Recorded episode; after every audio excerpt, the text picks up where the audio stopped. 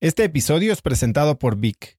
Si me conoces, sabes que soy un consumidor voraz de audiolibros y que he probado todo tipo de aplicaciones para seguir nutriendo mi mente mientras manejo o mientras corro o hago ejercicio, pero sin duda, por mucho, Vic es mi favorita. Con Vic puedes convertirte en una máquina de aprendizaje porque con solo 15 minutos al día puedes leer más de 12 libros al año.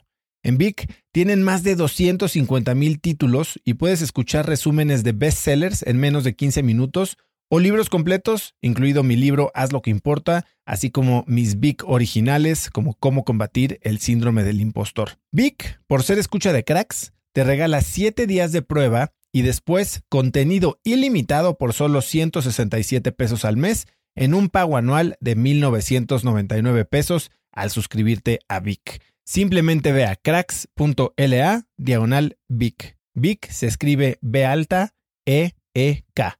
Una vez más, es cracks.la diagonal Vic. Este episodio es presentado por Hospital Ángeles Health System. Cada invitado con el que platico en el podcast me abre los ojos a nuevas tecnologías que están impactando de forma positiva la manera en que todos nosotros vivimos. Una de las áreas en las que el avance tecnológico está generando más impacto es en el área de la salud, especialmente con los avances en cirugía robótica que permiten intervenciones con menos sangrado, menos dolor, cicatrices más pequeñas y una recuperación mucho más rápida. Hospital Ángeles Health System tiene el programa de cirugía robótica más robusto en el sector privado en México. Cuenta con 13 robots Da Vinci, el más avanzado y versátil del mundo, y con el mayor número de médicos certificados en cirugía robótica, con la cantidad de horas necesarias para poder operar, ya que tiene el único centro de capacitación de cirugía robótica en todo el país. Este es el futuro de la cirugía. Si quieres conocer más sobre el programa de cirugía robótica de Hospital Ángeles Health System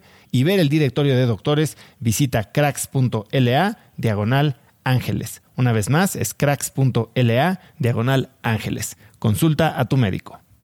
Yo tengo la teoría, Oso, de que el talento siempre encuentra trabajo. ¿no? El, el, talento te busca a ti, no lo buscas tú. O sea, realmente tú para poder traer talento tienes que ofrecerle algo que sea más allá de un buen sueldo, unas buenas... Eso es eh, un commodity, la verdad, ¿no? Entonces, una persona que realmente es buena tiene la capacidad de seleccionar los proyectos en los que, en los que se involucra, ¿no? Entonces, mi obsesión ahí era traer un equipazo, la verdad, de talento, ¿no? Este, para que de alguna manera Lotus pudiera lograr esa, ese proyecto tan ambicioso que finalmente, después de dos años, este, los socios compraron, ¿no? Entonces, ahí fue un, un periodo muy bonito, este, muy estresante, la verdad, este, pero, pero muy padre en construcción de valor, ¿no?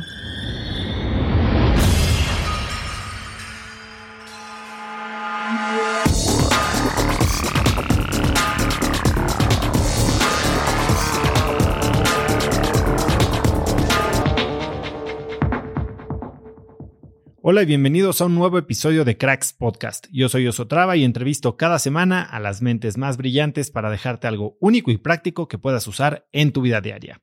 No olvides que Cracks está en YouTube, es la mejor experiencia si quieres ver los videos con las reacciones de mis invitados. Suscríbete en youtube.com diagonal Cracks Podcast y no te pierdas de ningún episodio.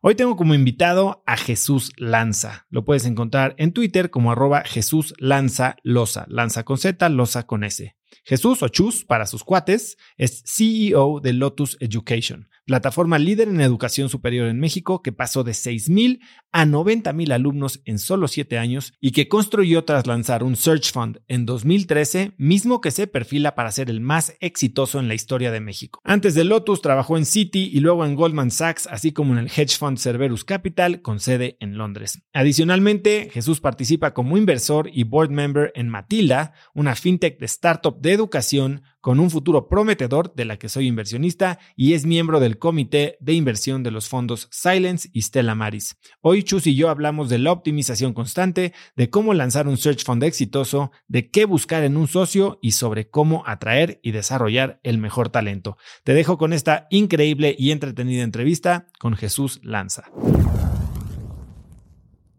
Chus, bienvenido a Cracks Podcast. Encantado, muchas gracias. Chus, eh, me gustaría empezar con esta historia que me contaste de tu, de cómo creciste siendo un hermano gemelo. Ok, buenísimo. Pues este, La verdad es que es una buena, es una muy buena historia. Eh, Quique, que es mi hermano gemelo, es pues mi mejor amigo, ¿no? Este, y la verdad es que en mi casa, yo soy de, yo soy de Oviedo, de, Asturias, del norte de España, y mi casa, mi ambiente siempre fue muy familiar, ¿no? Entonces, eh, pues siempre decimos que mi madre siempre decía que tenía dos hijos únicos, ¿no? Este, porque al final del día, pues al ser gemelos, siempre estábamos juntos, etcétera, pero ella siempre trató de darnos exactamente el mismo nivel de, de pues, oportunidades, etcétera. Un, un, dato interesante es que nos contaba hasta las galletas, para que fueran exactamente el mismo número de, de galletas para los dos, para que siempre sintiéramos que, pues, que éramos exactamente iguales, ¿no?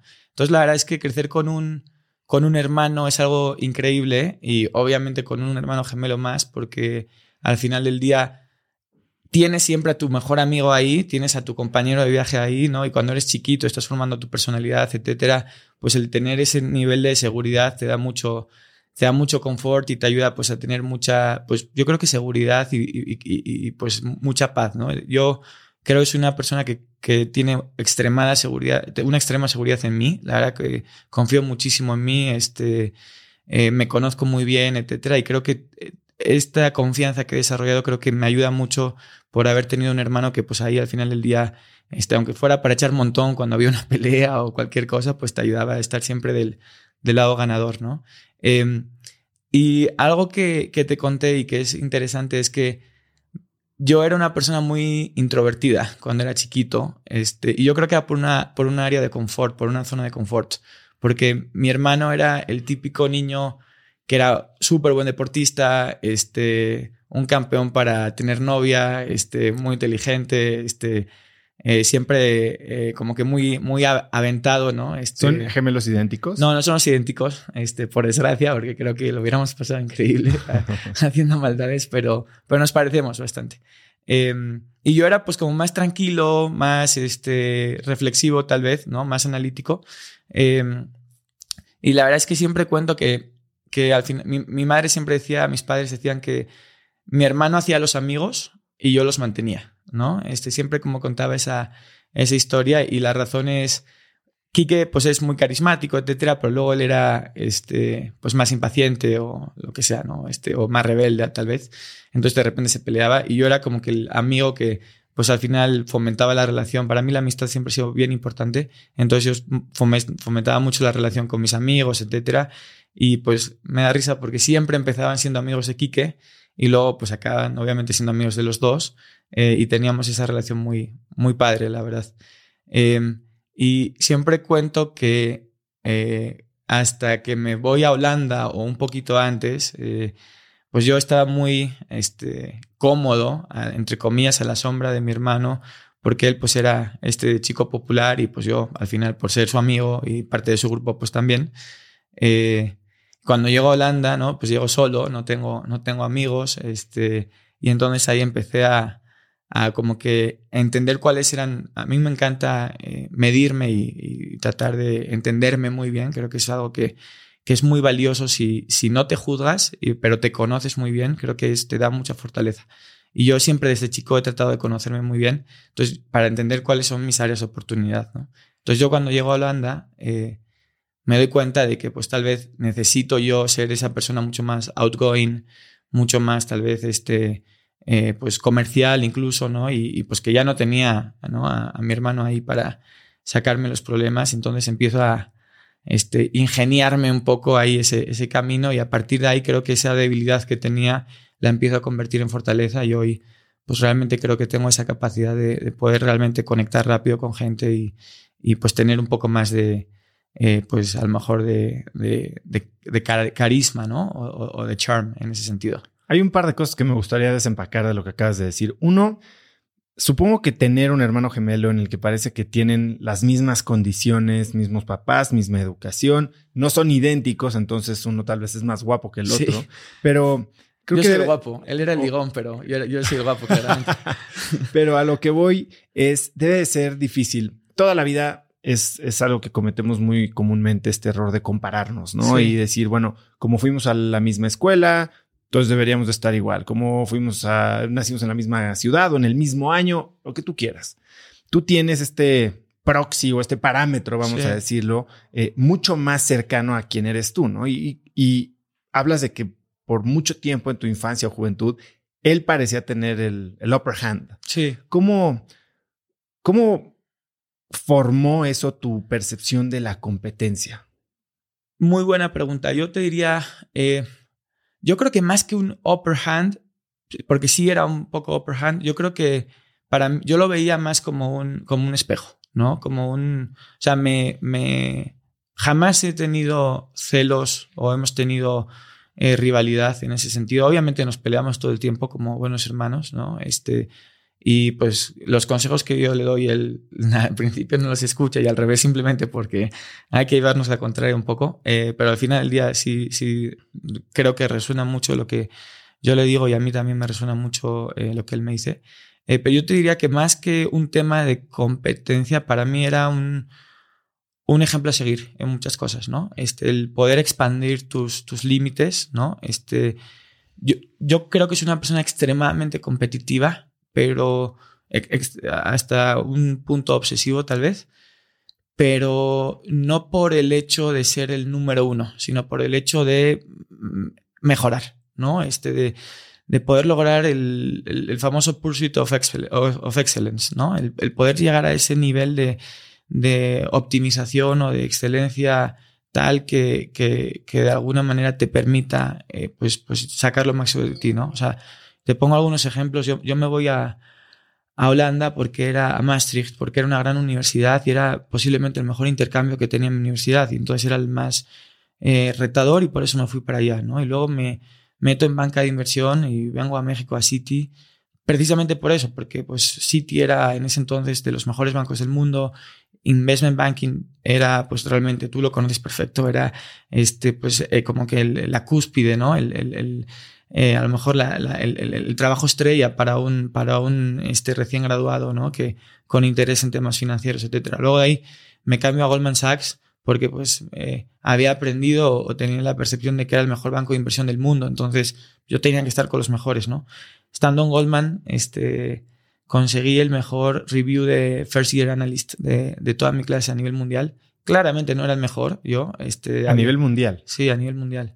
Que, y te digo, claramente yo no era el mejor, este, eh, pero pues realmente trabajé como un loco este, para poder de alguna manera hacerlo increíble y pues la verdad que tengo muchos amigos en Goldman que desde el principio me, me quisieron mucho este, y, pues me, la verdad que me, me puntuaron eh, yo creo que de manera muy optimista, ¿no? Pero...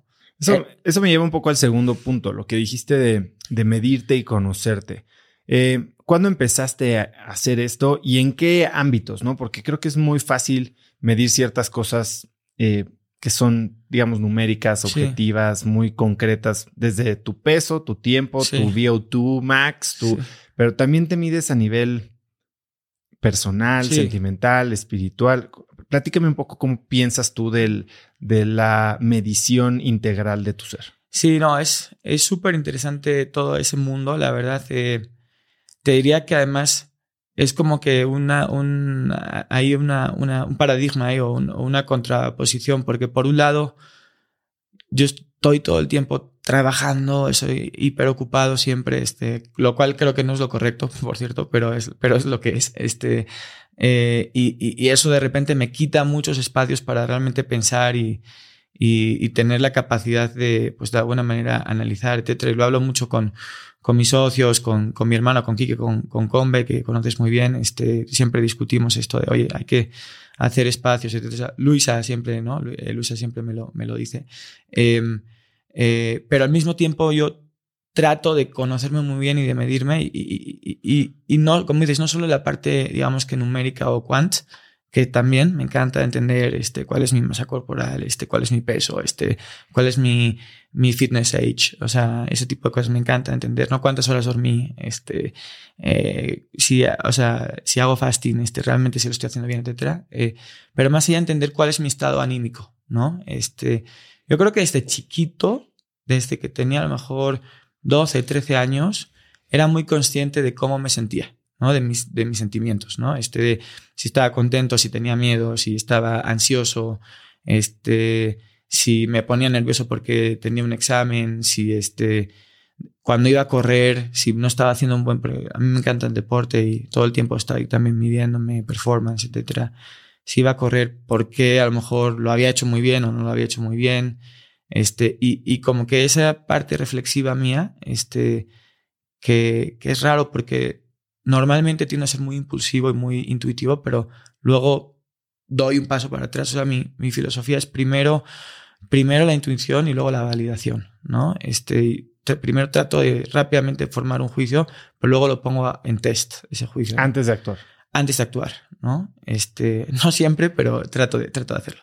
Eh, y, y, ese, digamos que análisis o introspección, este, o soul search, o como lo quieras llamar, eh, me ayudó mucho para poder, de alguna manera, eh, pues uno, conocerme y dos, explicar, explicar cosas, ¿no? Entonces, por ejemplo, yo sabía perfectamente bien que cuando llegué a Holanda, que pues, realmente necesitaba, este, que tenía un gap ahí muy fuerte y que necesitaba de alguna manera, este, si quería hacer amigos y pasarlo que te vas a otro lugar, vienes de tu pueblo, en este caso, ¿no? una ciudad chiquita, con todo tu network armado, lo pasas increíble, tal, llegas a otro lugar nuevo, no conoces a nadie, si lo quieres pasar bien tienes que hacer amigos, o sea, es así de simple, ¿no? Es tu objetivo número uno como, como estudiante, ¿no? Entonces, yo sabía que tenía que hacer eso, entonces, automáticamente iba bien preparado para eso. ¿Sistematizaste tu proceso para hacer amigos? Pues no lo sistematicé como tal, este, pero sí tengo ciertas, este, digamos que patrones o, o ideas, ¿no? Este,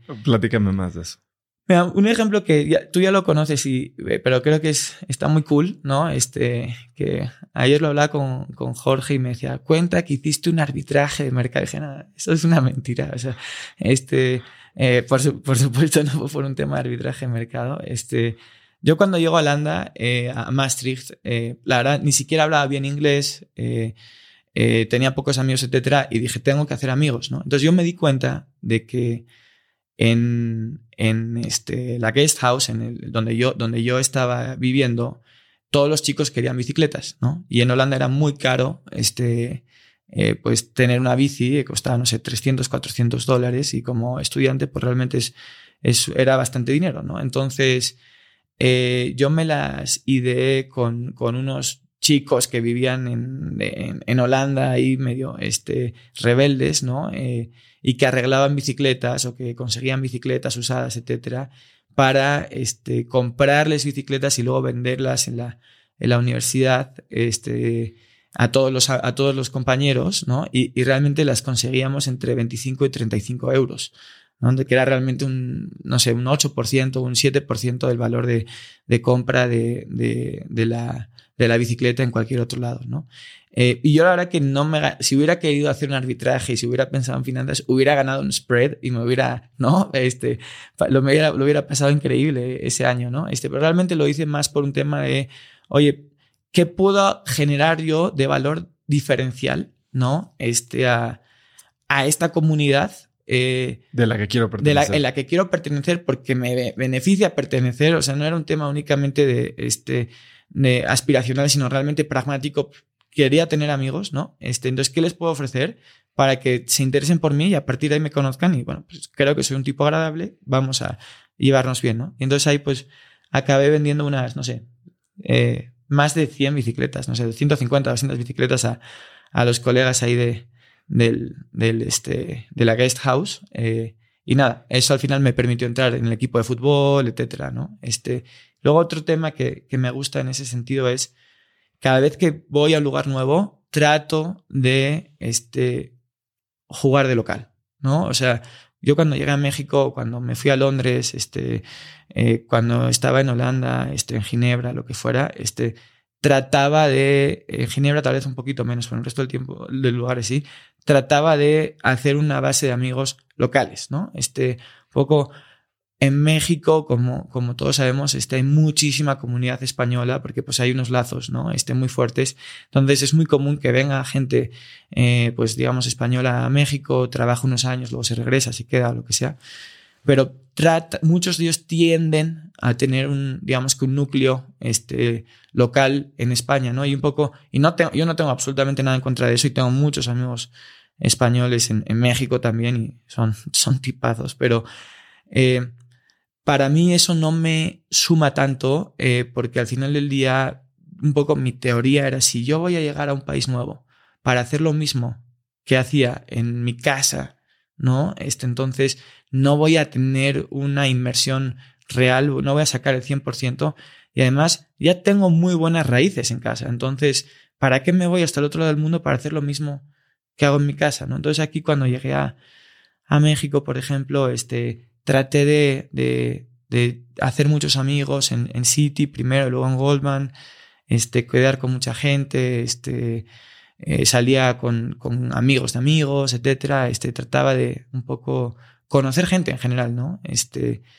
y, y, digamos que eso lo he venido aplicando también cuando me fui a la maestría a Londres, etcétera. Lo he tratado de aplicar un poquito en eh, cada vez que he estado en, en, circunstancias o en, o en, ambientes nuevos y eso me ha, me ha, pues me ha ayudado, ¿no? Un poco a siempre tener ese, más que una metodología, esa actitud de, de poder conocer y tratar de, de, de generar network, que creo que vale mucho. ¿Cuál es la lógica después de haber estado en Londres, en Holanda, en Suiza? de llegar a México? Eh, es una muy buena pregunta esa, Oso. Eh, yo realmente vine dos veces a México, ¿no? La primera con 22 años en 2007 y la segunda con este 28 años en 2013, ¿no? Este, eh, y básicamente creo que la, el racional fue un poco diferente en cada, en cada etapa.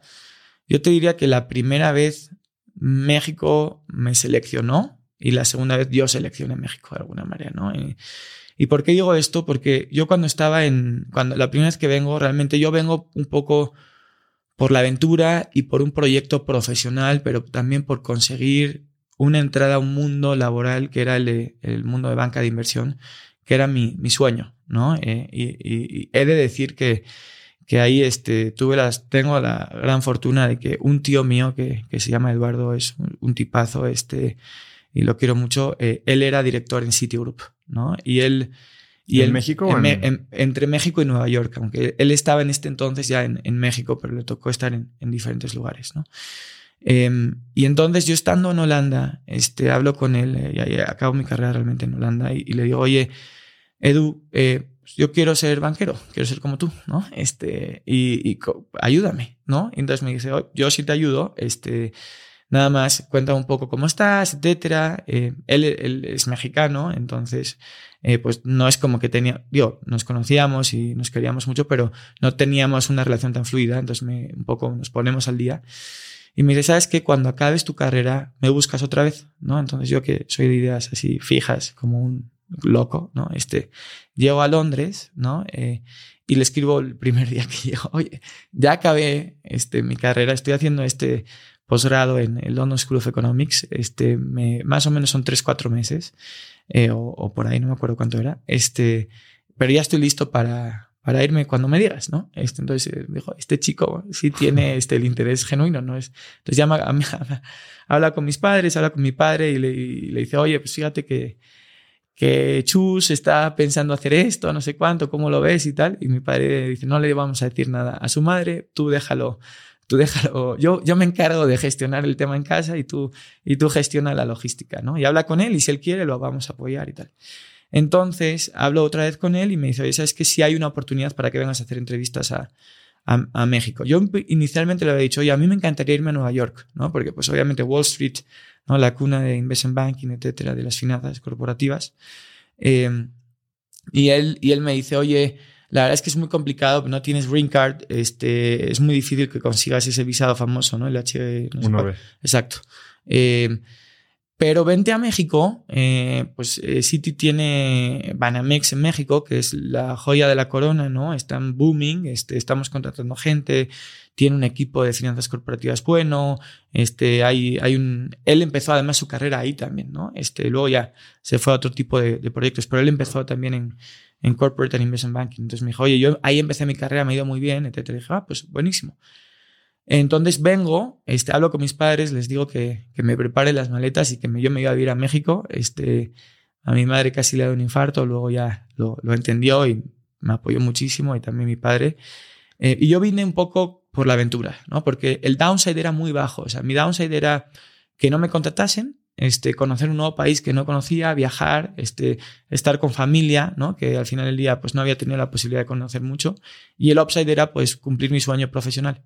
Y por eso vengo la primera vez, ¿no? Este, Curiosamente, luego tengo la opción de irme a Nueva York y decido quedarme ya en México, este, porque me encanta el país, me encanta la dinámica, había hecho muchos amigos, este, y tengo la opción de, irme, a, de irme a Goldman Sachs y ya la verdad que aquí me quedo, ¿no? La segunda vez vine porque estaba convencido de que México es el mejor país del mundo, ¿no? Este, no tengo ningún tipo de duda. Tiene un balance increíble entre este, cultura, oportunidad, este, calidad de vida, este, Mm, al final del día, la forma de, ser de la gente, etcétera, este, a mí me, enamoró desde el primer momento. Eh, mis hijos son mexicanos, mi esposa es mexicana, este, yo me siento pues realmente casi un mexicano más, ¿no? Este, y... Mientras los mexicanos están queriendo tener pasaporte español, sí, aquí... sí, la verdad es que mucha gente me dice, oye, ¿tú cómo quieres unirte a México cuando nosotros nos queremos? La verdad es que a mí México me parece un país increíble, ¿no? Obviamente como, todos, como todo país, este, tiene sus áreas de oportunidad, ¿no? Eso no lo vamos a, a esconder, pero la verdad es que yo he tenido la oportunidad de vivir en muchos países, ¿no? Este, pues en Estados Unidos, en, en, en Holanda, en, en, Suiza, en Inglaterra, en, en España por, por temporadas eh, relevantes de tiempo y la verdad es que ese, digamos que mix un poco de work-life balance, este, aunque yo no lo tenga a nivel personal, creo que, creo que México sí lo tiene. Me cuentan que está bueno. Sí, está, está interesante, la verdad, está curioso. Pero es la razón. Sí, yo también amo este país. Yo he vivido fuera también. He vivido tiempo en Brasil, tiempo en Nueva York, tiempo en Miami, eh, el área de la bahía en San Francisco y la verdad es que nada como aquí. Nada como aquí. Eh, Chus, hablas de entrar a City como si hubieran sido por palancas. Hablas de entrar a Goldman como si cualquier hijo de vecino pudiera entrar. Sé que no fue así. No, no fue así. Este, digo, la verdad es que en City, la verdad es que al final del día la gran ventaja que tuve es que me pudieron abrir la puerta de sentarme ahí en la entrevista, ¿no? Y yo creo que eso tiene, eso vale oro, ¿no? O sea, de hecho yo eh, entrevisto para LBS, eh, últimamente ya no he podido tanto, pero me gusta un poco hacer ese ejercicio y también eh, trato de dar coaching a amigos, eh, a hermanos de eh, amigos que son un poco más chiquitos para private equity, para, para investment banking, etcétera, cuando están empezando sus carreras, este, o hijos incluso de amigos un poco más mayores. Eh, y yo siempre les digo a esta gente que la oportunidad que tienen de poder sentarse para poder hacer una, una entrevista con, con estas instituciones es brutal porque eso, ese filtro ya es para mí este, importantísimo. ¿no? Yo me acuerdo que digo, en, en City la verdad es que tuve la suerte de que cuando me entrevistaron me fue muy bien la, la, entrevista. En teoría me estaban ofreciendo un internship y me dieron full time position desde el primer momento por, bueno, porque ahí les engañé, pensaban que tenía más madurez, más, capacidad de la que tenía. Este, y en Goldman la verdad es que fue un poco, eh, fue muy curioso porque eh, en Goldman, eh, yo, yo consigo entrar en Goldman porque una roomie este, de, de un jefe mío en City trabajaba en Goldman, Ile, que hoy de hecho es, pues, digamos que eh, junto con José Agote lleva, llevan Matilda, ¿no? Ella es la CEO de Matilda, es una gran amiga mía, este, una crack. Este, y ella me, hablo con ella por, por este amigo en común y digo, oye, Iliana, pues yo quiero trabajar en Goldman Sachs, la verdad. Es que yo quiero, ella, de hecho, ella es también súper disciplinada, ella trabajó en Goldman, su hermana en Morgan Stanley, un poco similar a Kike y a mí, que pues Kike empezó en Credit Suisse, yo en, John Goldman, etcétera, ¿no? Este, bueno, en City luego Goldman, ¿no?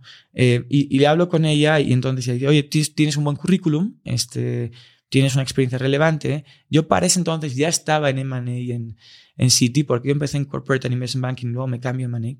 Este, me dice, oye, pero ¿para qué te quieres cambiar a, a Investment Banking en, en, en, Goldman si ya estás en, un buena, en una buena banca de inversión? Y dije, no, pues porque es la mejor, ¿no? Es la número uno del mundo y es la mejor y en todos los rankings está uno y todo el mundo dice que Goldman es es el lugar, ¿no? Y pues yo quiero estar ahí, ¿no? Este no quiero estar en otro lugar que no sea el mejor, ¿no? Y, ah, bueno, pues estás, está bien, pues vente, este, vamos a, vamos a entrevistarte.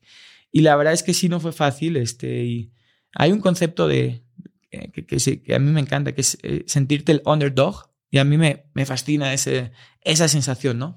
Cuando, por, cuando tú llegas a un lugar y sabes que realmente puedes este, hacer un muy buen performance y a lo mejor no tienes ese, ese nivel de, a lo mejor, de odds a tu favor a priori. La verdad, a mí me encanta esa sensación. Este, y, me ha pasado muchas veces a lo largo de mi carrera y, y es una maravilla, la verdad. Te, te, sientes increíble porque además hasta disfrutas como este, de alguna manera la gente baja un poco su guardia y si fuera una pelea de box, ¿no? Te dejan ahí para poder meter un buen upper y, y este, descontarlo, ¿no? Eh, y la verdad es que eh, en, Goldman fue un poco así en el sentido de que eh, entrevistamos, me parece que 150 candidatos más o menos, este, o una, locura, más de 100 y contrataron a una, única persona, ¿no? Ese año, que fue a mí, este local, pues me, me sintió, me dio muchísimo orgullo, ¿no? Este, y la verdad que también mucha responsabilidad, ¿no? Porque pues, eh, pues realmente tenía que hacer el delivery. ¿Hubo, ¿Hubo algo del proceso de entrevistas que se te haya quedado grabado? Digo, sé, que fue hace tiempo, pero... No, algunas cosas, te diría un, un par de cosas interesantes de, de entrevistas. Primero, bueno, Ile, la verdad que este, ahí rápidamente me amadrinó, ¿no? Este, me, me, me coacheó y tal. Y, y, luego también me acuerdo que, que José Agote, que, pues es, es un gran amigo, este, él estaba en JP Morgan y también Ángel, que fue mi socio en, en, en Lotus también y, muy buen amigo también ambos. Este, ellos están en JP Morgan haciendo investment banking y me, me entrenaban, ¿no? Este, y, y me, reñían incluso, oye, es que si no te sabes todo esto, este, ¿no? Entonces yo ahí me preparaba muchísimo. Y luego otro dato interesante es, yo me quedaba una hora después del trabajo o un poquito más, este, a veces todo el tiempo que podía, este, eh, leyendo este Investopedia. En general, conceptos financieros en Investopedia. Pero, WAC, eh, o sea, cualquier tipo de cosas, ¿no? Eh, CAPM, o sea, lo, que se te ocurriese, ¿no? Este, eh, beta, no sé qué, o sea, pero, y, temas no necesariamente este, únicamente vinculados a, temas de modeling, sino como al final del día te hacen cross-references, iba un poco leyendo un montón de cosas, ¿no?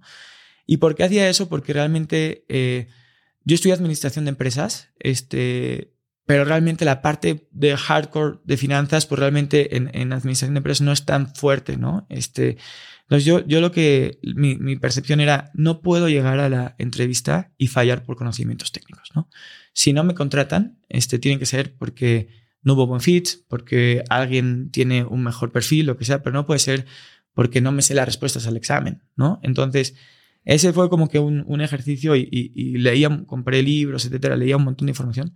Y luego me acuerdo, este, este, una, un par de cosas interesantes. Una, una pregunta ahí de, que me hicieron de la depreciación y tal, medio técnica ahora para, para hablar, pero este, me acuerdo que me contestó, me lo hizo José, José O'Gorman, que, que en ese entonces estaba en Goldman, buen amigo también. Y eh, le contesto la pregunta y me dice, eres la primera persona este, que me contesta bien esta pregunta de todas las que le hago. Bueno, no me la contesté este bien, me la contestaste casi bien, ¿no? Este, porque José es un personaje. Eh, y la verdad que dije, bueno, por ahí, por ahí vamos, por ahí vamos bien si, si esto, si, si me dan este comentario, ¿no? Luego otro, este dato interesante, eh, con, con Antonio Heredia, también muy buen amigo, este, tuvimos una entrevista y, y él cuando llega, la, la, verdad, tipazo, Tony, lo quiero mucho, y luego coincidimos en, Londres, este, y cuando, y cuando me hace la entrevista, eh, él empieza a hablarme más de temas personales. Entonces, me dice, oye, la verdad es que ya te han hecho preguntas técnicas, entonces yo te voy a hablar. Entonces, como que también sentí que iba bien por ahí, ¿no? Y luego me hace otra pregunta, eh, otro chico, también muy buen amigo, Gerardo Viallí, este, me dice, oye, este. me dice, oye, güey, ¿tú por qué, por qué te contrató a ti no contrató a alguien más? ¿No? Me hizo esa pregunta, ¿no? Y yo le dije, mira, y ahí la verdad no sabía qué decirle, ¿no? Porque, pues, Decirle que era inteligente, pues todo el mundo le iba a decir eso. Decirle que tenía un trabajo, pues, o sea, entonces, y se me ocurre decirle, mira, yo la verdad es que tengo un opportunity cost igual a cero. Porque yo soy español, no conozco a nadie aquí, este, no tengo ningún tipo de familia, este, nadie me va a invitar a una boda, a un cumpleaños, a un viaje, a nada, ¿no? Yo los fines de semana, este, la verdad, pinté una realidad muy triste. Pero creo que eh, me, me, sirvió. Este, que los fines de semana no tengo un plan más allá que ese trabajar y yo, además de que me muero por entrar en este trabajo y voy a matarme por él, este, realmente tengo la ventaja competitiva de que el resto de este, eh, candidatos posiblemente pues van a tener un costo de oportunidad superior al mío. Entonces, es muy posible que yo pueda dar un, al, mismo nivel de, esfuerzo un mejor performance porque mi opportunity cost es más bajo. ¿no? En términos de puedo trabajar más. Puedo trabajar más, exactamente. No tengo vida. No tengo vida. Soy tu esclavo. Exacto, tal cual, ¿no? este, y le dio mucha risa ese comentario. Este, dijo, va, perfecto, ahora pues eso es lo que tenía. Entonces como que a partir de ahí, esos fueron como que algunos momentos este, que tuve ahí con, con entrevistas. Luego tuve otra bien interesante en, en Credit Suisse que finalmente no, no me contrataron a mí. Este, porque había un hiring freeze, este, pero saliendo de la, fui a, fui a entrevistarme ya con, con el equipo ya de directores, etcétera, y el VP que me entrevistó me invitó a su cumpleaños este, eh, después de la, de la, entrevista. Entonces también dije, pues, con este hombre, y al final acabaron contratando a mi hermano, este, entonces hubo buena ahí, pero sí te das cuenta, yo creo que te vas dando cuenta de, de ese tipo de cosas, ¿no? Ahora, teniendo una carrera tan exitosa y trabajando con gente pues de altísimo nivel, entre ellos Jorge Combe, eh, ¿por qué dejarla? ¿Por qué saltar y por qué volverte emprendedor en el formato en el que vamos a hablar, que es Search Fund? Mira, la verdad es que yo creo que es una evolución, ¿no? O sea, yo creo que, yo, yo te digo, yo cuando, y yo creo que también vas eh, viendo mentores o vas viendo referencias en la vida y vas aprendiendo y yo creo que te vas formando un juicio, ¿no? Yo al final he tenido cuatro mentores de alguna manera en, en, mi vida profesional, ¿no? Dos más mayores, ¿no? Que te podría decir que, que pues quiero mucho, la verdad. Uno es Jaime Jordán, este que fue mi jefe en, en City, bueno, el jefe del jefe del jefe de mi jefe, ¿no? Este, que ahí tengo una, una gran anécdota con él. Este, y el otro también, pues Eduardo Cepeda, que pues fue country head en JP Morgan y la verdad que, que a quien quiero mucho, ¿no? Y a, esa familia la quiero mucho. Eh, y luego, pues a nivel más cercano, pues Jorge, ¿no? George, la verdad que es uno de mis mejores amigos y además, pues en, en su momento era mi mentor y hoy es más como, ya, yo creo que ya no somos mentores, ya somos este, eh, ¿no? Entonces ya todo el tiempo estamos molestándonos y este, pero también compartiendo ideas y luego también Luis Brosier este, en City también fue un gran, un gran referente, ¿no? Entonces yo cuando empiezo en, en, banking, este, yo quería ser yo quería ser head de investment banking del mundo. Yo quería ser eh, este, Jamie Dimon, ¿no? Este era eso es lo que quería ser yo, ¿no? Este, y, y luego en el camino vas aprendiendo, vas conociendo gente, vas, este, ¿no? Eh, viendo un poco cómo funciona el, modelo de negocios. Y yo me di cuenta de que este, realmente los actores principales, los que construían valor, los banqueros tienen un, mérito increíble y, no, o sea, y además a mí, para mí fue increíble, lo volvería a hacer mil veces, o sea, fue una gran escuela, eh, pero yo creo que quien construye valor realmente son los este, operadores, los empresarios, ¿no? Este, eh, y ojo, son ellos quien construyen valor. No te estoy hablando ni de inversionistas ni de asesores. O sea, yo creo que los risk takers reales, ¿no? Y los inversionistas sí toman riesgos, pero los risk takers eh, eh, con un nivel de, de, digamos, skin in the game infinito son los operadores, ¿no? Y esto me fui dando cuenta progresivamente. yo cuando estaba en, en Goldman, pues, y en City, pero sobre todo en Goldman, me dio la oportunidad de, de, de entender las dinámicas de operación, de construcción de valor, etc. Em, y la verdad de las cosas es que sentía que era un actor secundario, ¿no? Que yo no tomaba ningún tipo de decisión, ¿no? Y que al final del día tú orientas, ¿no? Eres un coach, eres un guía, eres un advisor, sounding board, como lo quieras llamar, pero al final del día no tomas tú la decisión. Y yo quería tomar esa decisión, ¿no? Entonces, cuando me voy a, a Londres, este, yo en teoría tenía que regresar a Goldman, me pagaba la maestría eh, Martín, este, si, si volvía, este, em, y ahí digo, ¿sabes qué? No pienso yo que voy a este, ser feliz si, si sigo de banquero. Entonces me pongo a buscar trabajo y me acaba contratando un hedge fund, que es Cerberus Capital Management, que es un, un gran hedge fund, uno de los mejores distressed asset funds del, del mundo. Y ahí, bueno, hablo con, con Martín, le digo, ¿sabes qué? Me salió esta oportunidad, este, creo que la voy a tomar, se enfada conmigo, este, luego hablamos unos días después y este, le digo, oye Martín, ¿cómo te ayudo? Porque veo, intuí que, estaba, que estabas molesto. Y dije, no, no, no lo intuiste, te colgué el teléfono, estaba muy molesto. y le este Martín es Martín Werner, sí, Martín Werner, que era head de Goldman Eso es, sí, buen amigo, la verdad, y este, un, un gran tipo. Eh, y le dije, oye, pues dime cómo te ayudo, ¿no? Este, eh, y me dijo, ayúdame a buscar equipo, porque, y, es un tema que luego a lo mejor podemos hablar, eh, pero el tema del equipo para mí es fundamental. Eh, Y entonces le dije, perfecto, y ahí empiezo a buscar este, pues, candidatos para, para asociado para Goldman, ¿no? Entre ellos contratan a mi hermano gemelo, a que él estaba en Credit Suisse. Entonces ya, este, y que es mejor banquero que yo, además, o sea que este, creo que fue un win-win-win, ¿no? Win para mi hermano, porque se, se, fue de asociado a Goldman, win para Goldman y win para mí, porque ya no, ya no están enfadados conmigo, ¿no? Eh, y, eh, eh, pero bueno, cuando estoy en, en Cerberus, me doy cuenta, Oso, de que realmente era, era un, era un soldado más, ¿no? Este, un poco, yo había estado cuatro años formándome a nivel profesional, me había ido a hacer una maestría en finanzas a LBS, que es una gran escuela de negocios, las mejores de Europa, em, y, sentía yo que tenía capacidad de, tomar decisiones, ¿no? Este, y no las estaba pudiendo tomar porque pues, al final del día tenía una, una pirámide invertida, ¿no? Con un montón de managing directors, con eh, socios, este, managing partners, eh, head-offs, ¿no? Entonces, al final del día no, no, yo decía, puta, y, luego mi jefe tenía, yo tenía en ese entonces 27 años, 28 años, mi jefe tenía 31 años, ¿no? Y era el, el, el, Senior Head of Europe para este, Create Hedge Fund Opportunities para, para Cerberus. Y dije, este tipo tiene tres años más que yo, o sea, y es 45 años más senior que yo. Entonces, cuando yo pueda llegar a tomar su puesto, eh, pues va a tener 90 años yo, ¿no? Entonces no, no tiene sentido. Y entonces empecé a buscar oportunidades de, de trabajo en otros lugares, etcétera, y ahí eh, doy con el primer de Stanford, que me lo comparte Ángel, este, que junto con Guillermo fue, pues fuimos los, los, los socios de, iniciales de Lotus, los iniciadores. Eh, y lo leo y me encanta. Y me encantó por las razones totalmente erróneas, ¿no? Porque yo decía, oye... A ver, para quien no entiende, ¿qué es este documento?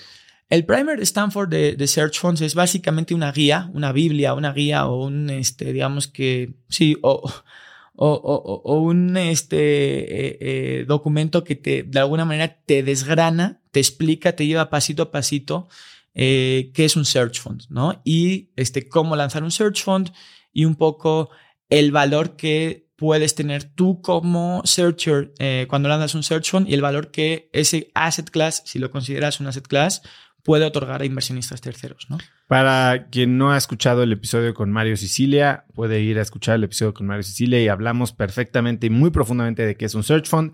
En resumen, es un fondo de búsqueda en el que se fondea a un pequeño grupo de emprendedores para ir a buscar un par de años, simplemente dándoles dinero para subsistir y hacer el análisis de empresas, buscar una empresa que puedan comprar y después levantar un fondo más grande para comprar esta empresa y ojo, operarla. Tal cual.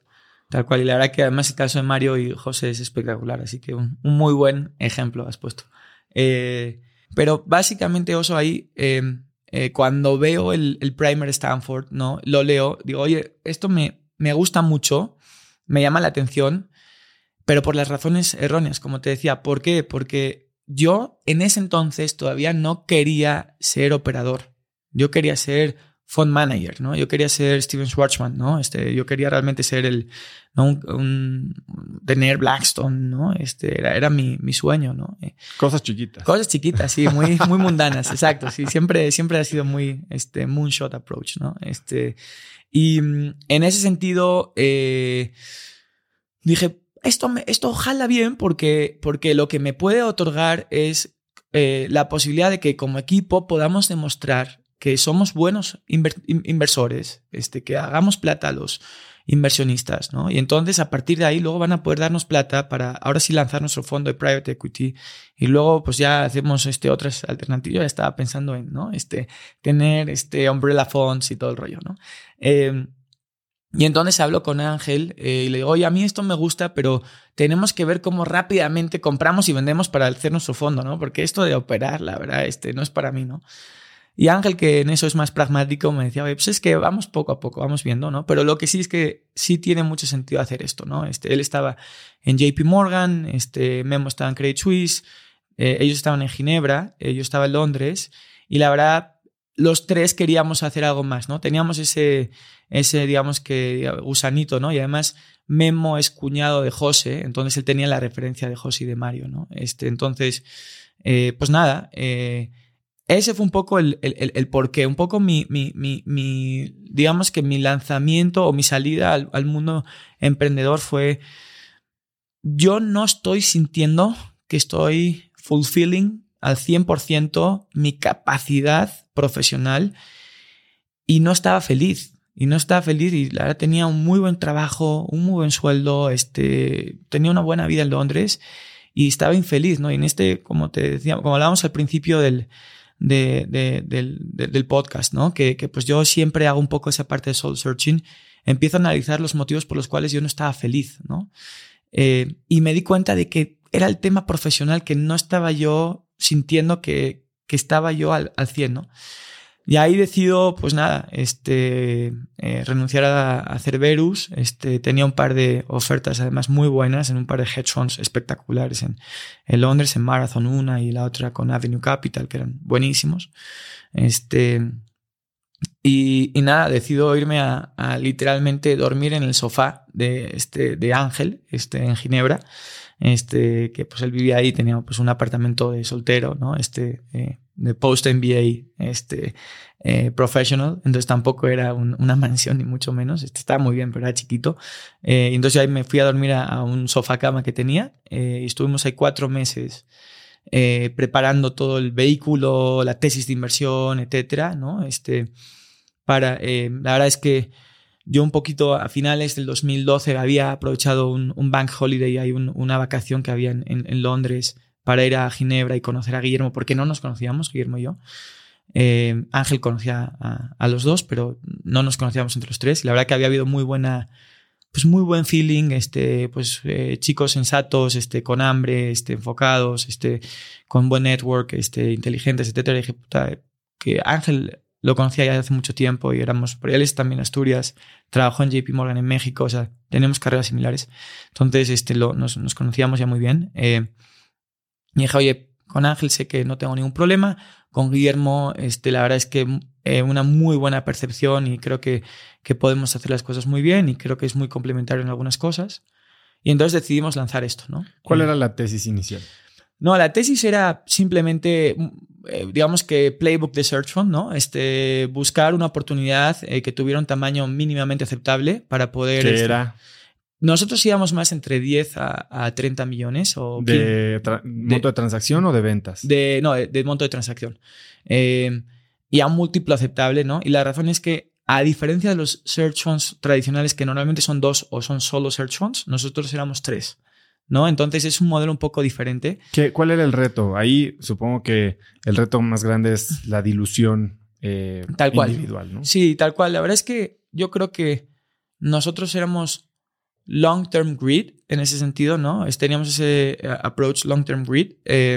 Eh, pensábamos en, un payback de, largo plazo, no, no, en, no en los primeros este, tres años, pero también este, lo hablamos, de hecho, ayer, ¿no? O sea, yo creo que para un buen proyecto de Search Fund tienes que tener ciertas características mínimas, ¿no? ¿Cómo cuáles? Para mí la primera es capacidad de crecimiento exponencial, ¿no? Este, o de construcción de valor. ¿Por qué? Porque las inversiones que haces son inversiones subpar, son más pequeñas que las inversiones que puedes hacer en, en un private equity tradicional, ¿no? Entonces, en ese sentido, se tienen que asemejar mucho más a, un, a una inversión de venture que a una inversión de private equity, ¿no? Aunque los fundamentals sobre los cuales tú inviertas son muy parecidos a private equity. Sí, hablando de fundamentals es rentabilidad, Correcto. activos, o sea, estás invirtiendo en, a veces normalmente en fierros, ¿no? Totalmente, o sea, en compañías este, que tienen 20, 30, 40 años, o sea, que, no, que ya tienen un business model totalmente probado, este, pero entonces tú tienes que de alguna manera ver cómo revolucionar ese, ese modelo. De hecho,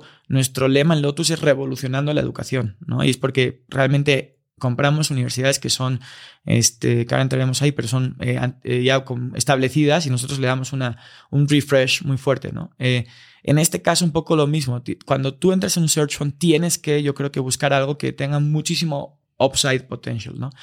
Y yo creo que va 100% muy vinculado a, a growth. Y el segundo para mí es, necesitas generar ese growth rápido, porque normalmente cuando tú compras compañías que son chicas, normalmente tienen poco talento y el talento está concentrado en el owner que se va, porque es el tipo que hizo el, game changer, ¿no? Fue el tipo que, que, construyó la historia, fue el tipo que se aventó levantó plata o le metió o pidió un crédito, hizo lo que tuvo que hacer, ¿no? Este, batalló por no sé cuántos años, llevó la empresa de cero a un punto que, que se vuelve interesante para que sea adquirida, ¿no? Pero ese tipo normalmente quiere salir, si no, ¿para qué vende, ¿no? Entonces, como son compañías que son pequeñas, normalmente lo que acaba ocurriendo es que tienes un talento muy por encima del promedio, muy vinculado al ownership, y luego el resto del equipo tiene un talento normalmente por debajo. Sí, entonces necesita reforzar ese talento, ¿no? Entonces, y obviamente las compañías pequeñas tienen generación baja y por ende pues no puedes pagar eh, cheques atractivos y además no son proyectos tan sexys, ¿no? Porque pues obviamente son lo que tú dices, fierros, son compañías tradicionales, no son no estás tratando de cambiar el mundo, de hacer una disrupción tecnológica, etcétera. Estás de alguna manera tratando de hacer muy bien un servicio o construir muy bien un producto para que te vuelvas un, un, market leader, ¿no? Entonces. Y puedas atraer el talento. Y puedas atraer el talento, ¿no? Entonces, ese es el reto de, un search fund, ¿no? Entonces, nosotros en ese sentido eh, teníamos la ventaja que por ser tres, pues éramos, generamos una infusión de talento por encima del promedio, porque al final es un 50% más, este, o pues realmente es 3 a 1 cuando, cuando, cuando lo haces este, eh, solo. ¿no? Eh, sin embargo, eh, nosotros teníamos que tener la posibilidad de contratar gente y también, pues, tener un payback mínimamente aceptable, ¿no? Sin que la compañía se fuera a break even, ¿no? O, perdiese plata, ¿no? Entonces, por eso buscábamos tickets de 15 a 30 millones, este, entre 10 a 30, pero idealmente 15 a 30, lo cual se volvía un reto incremental, porque realmente sin tener experiencia, sin tener este, eh, conocimientos de industria, sin haber demostrado track record, ir a pedir 10 eh, millones es más fácil que ir a pedir 30, ¿no? Entonces, ese era como que una espada de Damocles que teníamos. Entonces, ese era realmente nuestro, nuestro reto y, pues la verdad es que en ese sentido fuimos muy metodológicos, muy metódicos en, en hacer un proceso de, de, búsqueda. Analizamos 257 oportunidades en 23 meses. ¿Y Lotus fue la última o pasó como pasó con Bomi y Mario, que era una que ya habían revisado, habían descartado y regresaron. No, es muy buena pregunta esa. Eh, sí lo hicimos con alguna, pero, lo, pero sí UTC, que fue el Inception de Lotus Education, fue la, fue la, la última, ¿no? Este, digo, estábamos viendo dos o tres al mismo tiempo, pero eh, la verdad es que esa fue la última y, cuando la vimos dijimos, esta la tenemos que, agarrar aquí porque si no se nos... ¿Qué tan cercanos estaban de que se les acabara el dinero de la búsqueda? Mira, nos quedaban, yo te diría que nos quedaban seis meses más. Eh, hemos sido muy este, cuidadosos con, el, con los costos. Habíamos hecho, puesto, la verdad que un poco con las mañas de haber trabajado en banca de inversión y en private equity antes, habíamos puesto diferentes, este, yo creo que fue una pequeña diferencia que nosotros traíamos versus un search fund tradicional que a lo mejor eh, tiene la experiencia pre-MBA y luego es el MBA y luego lanza. ¿no? Nosotros trabajamos un par de años después del MBA. Y yo creo que eso nos dio un poquito más de tablas en algunas cosas. ¿Cómo en eh, qué particularmente? Sobre todo yo te diría em, negociación, este, originación y, y, por otro lado, eh, a lo mejor un poco el, el creértela un poquito más, tal vez, ¿no? Este, yo creo que el reto de, aunque la verdad es que los, los searchers que he visto, la verdad, tienen un drive increíble. y los banqueros un ego también. Y los banqueros un ego muy fuerte, ¿no? Pero este, eh, la verdad es que eso nos ayudó mucho en, en, en, en el momento porque pues ya habíamos visto estas eh, situaciones eh, de alguna manera a lo largo de nuestra carrera. Entonces podíamos tomar ciertas referencias que te permiten de alguna manera acortar el margen de error o al menos pensar que, que tienes un poco más de fundamento. ¿no? Y te pongo dos, tres ejemplos. Nosotros negociábamos con nuestros asesores break-up fee discounts, ¿no? Este, donde si por cualquier cosa el deal se caía, ellos nos daban un descuento y además otra parte lo mandaban este, a rollover para el deal como parte del costo del deal que, que cerrásemos. Entonces, ese tipo de cosas nos, nos daban valor. Pusimos un par de breakup fees este, eh, a, los, a, un par de transacciones. Una de ellas se cayó y la verdad que el, el, el vendedor este súper este decente, la verdad se lo honró al 100%, etcétera. O sea, entonces, ese tipo de, digamos que trucos que, que pues no necesariamente todo el mundo conoce, nos permitieron no solo eh, pues de alguna manera cuidar más nuestro runway, sino que a veces no gastar directamente, ¿no? Entonces, en ese sentido, eh, nos ha ayudado mucho. Y en términos del dinero que levantaron para la búsqueda, es mayor, supongo, por ser tres que por ser dos? O sea, ¿es Mm, directamente proporcional no. o, se- o te pagas menos? No, lo segundo, por desgracia. Este,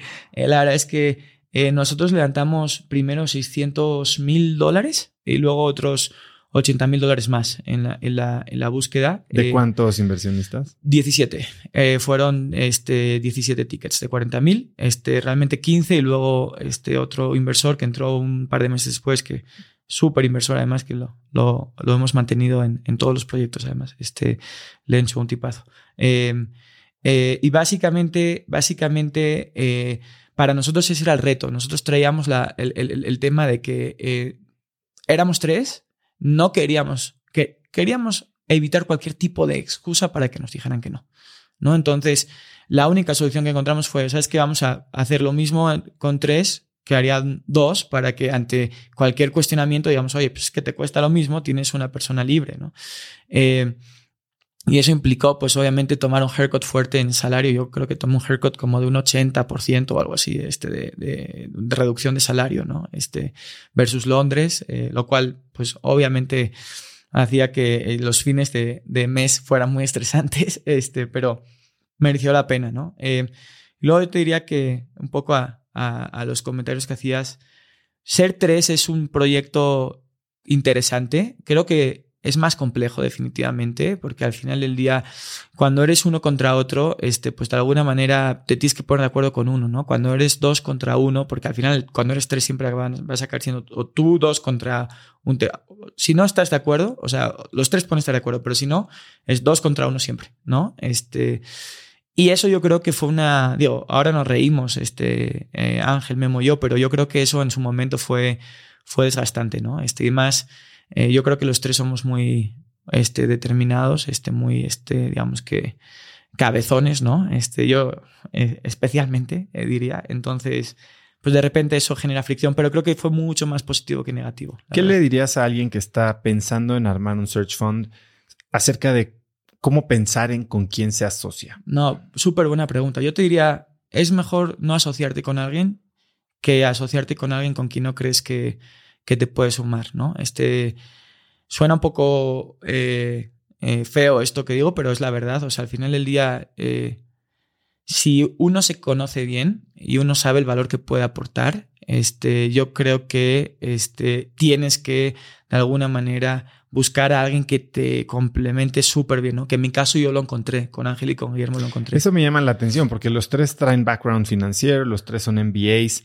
al contrario de lo que pasa en muchas startups que te dicen tienes que tener un hustler, un este, geek y Sí. un designer. Sí. O sea, como perfiles muy claramente diferentes. A mí me pasó que yo he empezado compañías con gente que tiene prácticamente el mismo background que yo. Y, y, y tú sobre todo tienes que pensar en la segunda derivada, ¿no? No solo en la parte de análisis, donde tal vez ser financiero es un asset, Sí. sino en la parte operativa, Sí. donde tal vez necesitas otro tipo de skills. Sí, a ver, es muy buena pregunta esa y yo te diría que, que coincido, ¿eh? Eh, creo, que, creo que poder tener un equipo eh, diverso te, te, te, pues hace más rico, ¿no? Como, como grupo de trabajo.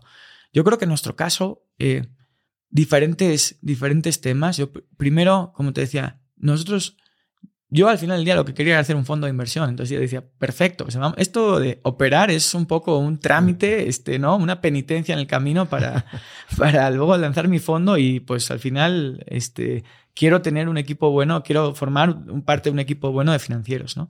Entonces eso la verdad que lo, lo minimicé, para serte honesto, ¿no? Y, y sí fue un tema. Luego el segundo es, creo que yo soy mucho más este, clavado en la personalidad y las capacidades individuales que la experiencia, honestamente. Eh, lo cual, eh, no sé si lo hago por deformación profesional, porque creo que tengo una buena experiencia, entonces debería darle mucho valor a eso.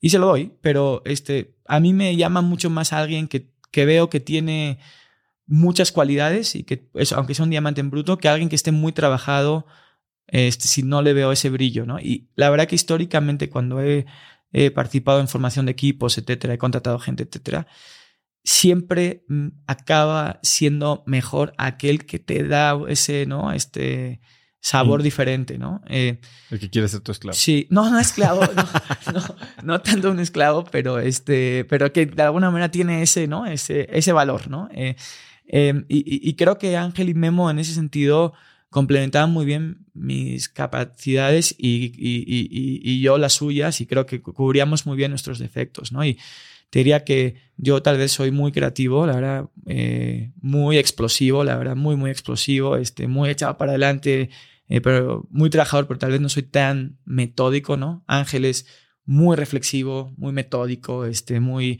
bien hecho, ¿no? Este, y Memo creo que tiene un poco de las dos, ¿no? Este, entonces, y tiene otro tipo, y Memo es un tipo súper street smart, este, entonces, eh, eh, pues él tenía esa, a lo mejor que nosotros éramos un poquito más puristas, si lo quieres ver, y él era mucho más pragmático, y a ver, no nos hagamos este, eh, tonterías, aquí esto es, mira, esto es por esto y por esto, y, y, ¿no? Y y dices, puta, pues sí, este güey tiene toda la razón. Estamos aquí, ¿no? Este, cuadrando un círculo cuando realmente tenemos que ver que es un círculo y ya está, ¿no? Este, entonces, como que esa parte nos sumaba muy bien. Luego, la parte de la, de la operación sí se vuelve todo un poco más complejo, la verdad. Este, porque efectivamente, como te decía, lo subestimamos, yo creo que todos. Yo le decía a Ángel siempre, oye, yo creo que, lo cual es eh, totalmente falso lo que, lo que te voy a decir, pero yo siempre le decía a Ángel, yo creo que en cinco años cuando acabemos de operar esto, o, ojalá sea en, tres o en dos, pero cuando, porque mi idea era cuanto antes mejor, ¿no? Este, cuando acabemos de operar esto, yo creo que vamos a ser menos inteligentes y menos este, capaces que ahora. Le decía, porque ahora estamos todo el tiempo analizando oportunidades, viendo, viendo industrias, este, viendo cómo estructurar un deal, etcétera, y luego nos vamos a meter en cosas como es mundanas, eh, mundanas ¿no? O sea, y la verdad que las infravaloraba muchísimo y está muy mal lo que estoy diciendo, pero es la verdad. Eh, eh, y, y, creo que mm, fue un baño de realidad brutal y de humildad, ¿no? Este, cuando llegué el primer día ahí a trabajar sin tener ni idea de nada, ¿no? Este, me acuerdo perfecto mi primer día, ¿no? Eh, y la complejidad que es este liderar. Hoy tenemos... Eh, ¿Cómo asignaron los roles? Llegas el primer día, compras una universidad con 5 o 6 mil alumnos. Y ahora, ¿qué vamos a hacer? Son tres sí. operadores, vamos Mira, la verdad es que fue un poco, la verdad es que tuvimos la gran fortuna de que los vendedores, a quienes quiero mucho además, son unos grandes tipos, la verdad, Eduardo y Pepe, eh, nos guiaron mucho durante el proceso. O sea, ellos la verdad es que el proceso de, UTC fue muy interesante porque nosotros normalmente nunca entrábamos en un auction, este, en, una, competencia, ¿no? Este, y en este caso sí entramos en una, en una competencia limitada, ¿no? En una subasta limitada, eh, con otros dos o tres jugadores. Entonces nosotros... ¿Algún otro search fund? No, no search funds, este, otro jugador de industria y un fondo americano, mid market. Este, y la verdad es que yo creo que ellos, de alguna manera, eh, que son súper buena gente, la verdad, este, y súper capaces, la verdad, lo que montaron fue espectacular, la verdad, son muy, muy buenos. Este, yo creo que ellos querían dejar esto en, buenas manos. O sea, ellos no querían, yo creo que,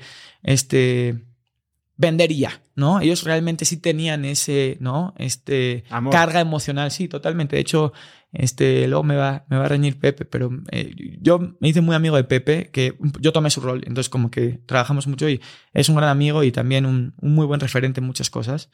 Y, siempre íbamos a comer y yo lo invitaba a veces a, a, comer por la zona rosa, que es donde tenemos las oficinas. Y él siempre me citaba en otros lados, ¿no? Y un día me dijo, es que, ¿sabes qué? Eh, te tengo que decir la verdad. Me, va a reñir cuando, lo escuche, pero no me quiero acercar a la, a la, oficina porque sí tengo mucha carga emocional, porque ha sido mi vida por 20 años, ¿no? Eh, y pues obviamente que lo entiendo, ¿no? Y, le digo, oye, Pepe, yo me acerco donde tú quieras. Además, que encima de que me da el tiempo, ¿no? Eh, pero, pero sí, la verdad que muy buena gente con esa, con esa genuina, como en ese interés genuino de, de hacer bien las cosas, ¿no? Y, un poco ahí lo que hicimos fue, ellos yo creo que nos asignaron más por, yo que te diría que por, eh, no tanto por capacidades, sino por, por este, personalidades. Entonces, eh, ellos, no, ellos dijeron, ¿sabes qué? Chus, tú tienes que ir tomar el rol de Pepe, porque eres... ¿Cuál era el rol de Pepe? Pepe eran co-directores generales los dos, pero Pepe tenía el puesto de CEO y el otro de rector, lo cual era un poco lo mismo. Este, pero bueno, ese tipo de cosas que pasan en empresas familiares. Eh, eh, pero Pepe realmente veía la parte de administración financiera, este, toda la parte de eh, regulación, eh, regulatoria, este, veía toda la parte de, de budgeting y presupuesto y estrategia se metía con, con, con, Eduardo, aunque él, él, era un poco más enfocado en marketing y estrategia y desarrollo de negocios. ¿no?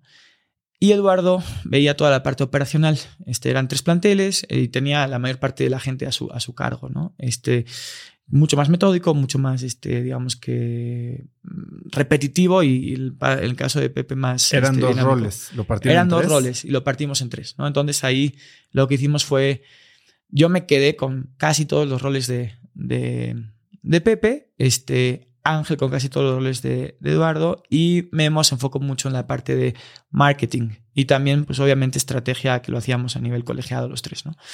Eh, y ese fue un poco nuestra división. Entonces, eh, marketing era bien importante para nosotros porque, eh, porque la universidad tenía un marketing existente y nosotros, el reto que veíamos a la universidad es que, a diferencia de otros modelos, el crecimiento de una universidad no es tan inmediato, es progresivo en el tiempo, porque tú tienes ciertos momentos de captación y además... Y tienes constraints en términos de plantel. Tienes constraints en términos de plantel, tienes que ir armando tus generaciones, es decir, tú para que un plantel llegue a madurez, normalmente nosotros hemos capaz de hacerlo en, en, en 30 meses, pero normalmente son 5 años, ¿no? Este, la razón es que tú el primer año captas eh, alumnos en septiembre, luego el segundo año captas alumnos en septiembre, y entonces tienes primero y segundo, luego el tercer año, ¿no?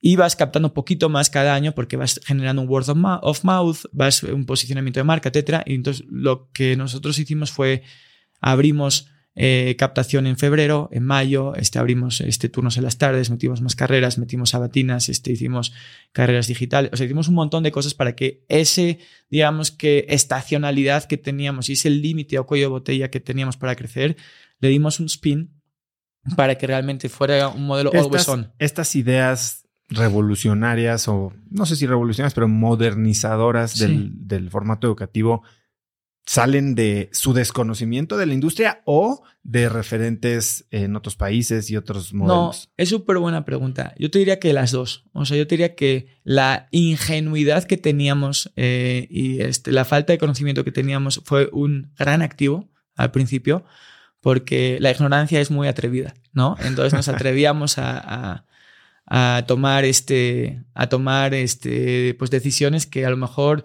no eran tan racionales, ¿no? Y que a lo mejor Pepe y Eduardo no habían tomado por un tema de, pues porque conocían la industria y la dificultad de las mismas, ¿no? Y nosotros, pues un poco por la falta de conocimiento, pues nos lanzábamos a la, a la alberca, ¿no?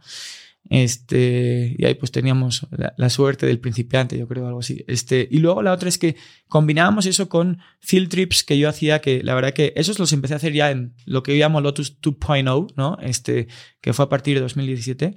Eh, y los hacía con el nuevo equipo de socios, con, con Mario, con Richard, ¿no? Este, con Patrick también. Este, íbamos a, fuimos a, a, a ver diferentes, este, eh, eh, modelos de negocio a Colombia, Argentina, Brasil, que es donde realmente hoy en, en Estados Unidos también fuimos, pero para un poco modelos más cercanos a nivel demográfico y cultural, este Brasil la verdad es que está 8 o 10 años adelante, ¿no? Entonces...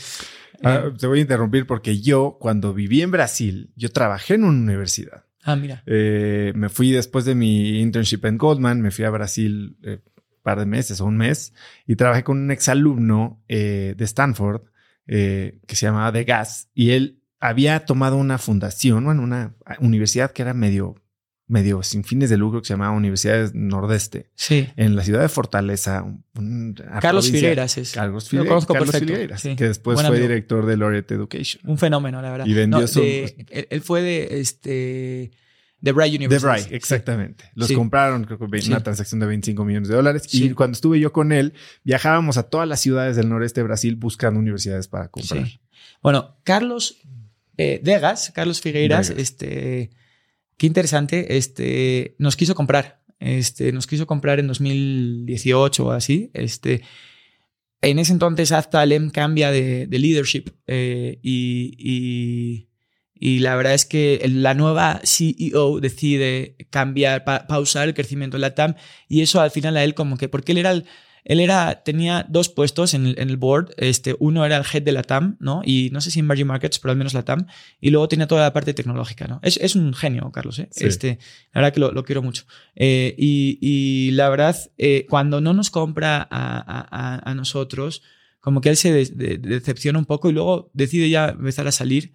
Y al final del día venden. La verdad es que esa fue una gran historia de éxito de, educación en, en, Brasil y en Latam, porque ellos este, eh, compraron eso por unos 25 más o menos y acabaron vendiendo por 400, ¿no? Este es pública la información, este la, compró este Edux, ¿no? Este que, que pues la verdad es un super, es un super grupo que está backed por Advent eh, y una muy buena historia de éxito. Carlos es un, es un fenómeno, la verdad. Y él cuando vino a México, me, eh, le conté un poco sobre el proyecto y tal, me acuerdo perfecto. Este, y después de contarle, me dijo, mira, muy fácil, yo soy tú con 10 años más de experiencia, ¿no? Somos muy parecidos, ¿no? Y la verdad que lo, lo tengo, le tengo mucho aprecio, Carlos. Lo voy a buscar. Entonces empiezan, hacían estos viajes, pero eso fue después de lo que llamas la reconfiguración, los nuevos socios. ¿Por qué se da esta reconfiguración? Bueno, ahí la verdad es que eh, un poco lo que ocurrió es que a los nueve o diez meses de haber comprado, nos busca un jugador de industria y nos quiere comprar, ¿no? Entonces... ¿Era tu plan? Era mi plan, era mi plan, este, por eso te digo que este, luego, este, never say never, ¿no? Este, porque justo lo, lo tenía en las manos y este, lo dejé ir, ¿no? Este, y creo que por, por este, los motivos correctos. Pero eh, cuando nosotros estamos operando y recibimos esta oferta, hablamos con el board y la presentamos. Era una muy buena oferta. Nos estaban más que duplicando este, la inversión en 11 meses, ¿no? Entonces, desde un punto de vista de rentabilidad, etcétera, era un no-brainer, ¿no? Este, realmente no era lo que buscábamos, ¿no? Buscábamos una rentabilidad más alta, pero era muy buen deal. Y ahí hablamos con los socios eh, y ellos inicialmente dicen, vendemos, ¿no? Eh, y luego durante el proceso de venta, y esto este, es, es interesante, eh, el vendedor empieza un poquito ahí a, tener yo, no creo que dudas, porque él siempre quiso comprar, este, pero como que a tratar de negociar un poco los términos, ¿no? Este, marginalmente, tampoco mucho. Eh, acaba de ganar Trump, había un poco de ruido en el mercado, etcétera, capacidad de fondeo, ¿no? Tipo de cambio un poco yéndose el garete. Entonces, tenía fundamentals para decir, oye, ¿sabes qué? Cambió un poquito el mundo, ¿no? Yo creo que, que era un medio, eh, medio oportunista, medio, medio de verdad, ¿no? Un poco de las dos, ¿no? Y luego, por otro lado, la operación este, e, era una compra a un no 100%, era como quedarnos, comprar como un 90% y nosotros nos teníamos que quedar con un porcentaje minoritario. Lo cual, este, aunque nos gustaba la idea porque uno, pues cumplíamos con el éxito de vender, ¿no? Dos, la verdad que este socio era un socio que nos, que había buen feeling con él, verdad que es un, de hecho yo me he hecho amigo de él, este, y somos buenos, buenos colegas. Este, la verdad es que nos quedamos un poco con, el mismo mundo donde pues nosotros nos íbamos a quedar con un porcentaje minoritario de la compañía menor del que podíamos tener como, como grupo y encima no podíamos salirnos a armar nuestro proyecto y encima pues bueno tampoco era un buen cash out y todo pero no, no es que nos retiraba ¿no? Este, eh, entonces hablando con algunos socios que a su vez no estaban tan cómodos con vender decidimos este oye sabes qué pues, la verdad yo tampoco yo estoy vendiendo porque es un buen deal pero no necesariamente el mejor deal. Es el mejor deal. O, olvídate si es el mejor. No es necesariamente eh, mi. No fue el propósito de mi inversión en, en, en, Lotus. ¿No? O sea, realmente. Y sobre todo family offices, etcétera, que tienen un costo de capital eh, alto en el sentido de que tienen que estar ese dinero volviéndolo a invertir. ¿no? Oye, yo voy a vender, voy a tener que pagar impuestos, voy a tener una recuperación menor en el, net cash on cash, ya después de impuestos, pues, pues obviamente cae. Este, ese dinero lo tengo que volver a poner a invertir. Si no lo invierto, lo tengo que dejar en, en CETES que en ese entonces estaban en 4 o 5%, ahora están en, en 9, ahora sería mejor inversión, pero este, en ese entonces estaba todavía muy baja. Eh, y pues en lo que, entonces voy a tener un negative carry por no sé cuánto tiempo, con lo cual en el momento en el cual yo ponga ese dinero a jugar otra vez, realmente mi, mi rentabilidad no es tan buena, ¿no? Y nos dijeron, no, yo estoy dispuesto a lo mejor a tener peor IRR, porque el IRR era masivo, ¿no? Este, pero tener un mejor eh, retorno sobre mi inversión absoluta, ¿no? Y entonces dijimos, bueno, pues este, vamos adelante con eso. Entonces, el 55% de los socios, era, que eran cuatro socios, cuatro familias, compraron a los otros este, 13 familias, al que tenían el 45%. Que también nos ayudado mucho porque teníamos un grupo heterogéneo en capacidad de inversión, etcétera, y, ahí se hizo un grupo más homogéneo con, con, deeper pockets, ¿no? Con más capacidad para inversión y con un horizonte de largo plazo, ¿no? Y ahí un poco lo que nos piden es que al menos uno de los tres nos quedemos, ¿no? Eh, y bueno, hablando con, con, mis socios y tal, al final decidimos eh, que yo me quedo, ¿no? Este, lo cual era totalmente contraintuitivo, ¿no? Porque pues yo quería ser fund manager y ya la tenía, ¿no? Curiosamente Ángel y Guillermo son fund managers, ellos levantaron su fondo, entonces ellos sí, sí y, la verdad que les va muy bien. Este, eh, y, yo, y yo pues me quedé de operador, ¿no? Entonces fue un poco el, el más obsesionado con ser fund manager, fue el que se quedó operando, ¿no? Eh, y la verdad que fue una historia increíble esa oso en muchos, en muchos eh, digamos que, factores, ¿no? Porque primero, mucho desgaste a nivel emocional, ¿no? Porque pues un poco lo mismo que me pasó cuando estaba en Holanda, ¿no? Que tenía a mi hermano, a mi equipo armado, siempre aquí teníamos un equipo, ¿no? Y pues un poco me tocó irme a Holanda otra vez, me tocó quedarme yo un poquito solo, este, eh, tomar el, eh, digamos que el riesgo, el, ¿no? El, liderazgo único en algún momento, o ya no, este, pero en, en, ese entonces tenía, pues yo por un tiempo me quedé solo.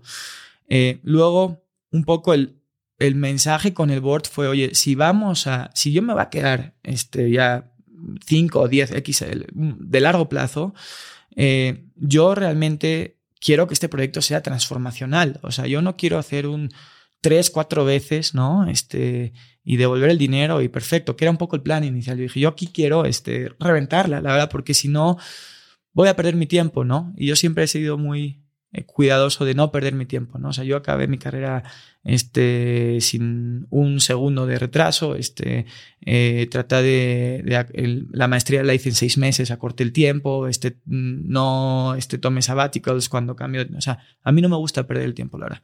Soy muy obsesionado con, con este, sacar el máximo provecho al, al tiempo, ¿no? Este, entonces, eso se lo transmití al, al board, lo entendieron, ¿no? Y ahí tuvimos la fortuna de que con, con Credit Suisse, ¿no? que en ese entonces estaba Alex Capote, este, eh, fueron Alex y, Mario González, que luego Mario se vino de socio conmigo a, Lotus. Eh, nos dieron un crédito convertible eh, que lo estructuramos como un, como un, este, como, como una deuda que podíamos nosotros transformar en, en, capital común este, si encontramos un M&A. ¿no? Entonces, ese hecho fue transformacional porque a mí me permitió la posibilidad de empezar a pensar en grande, ¿no?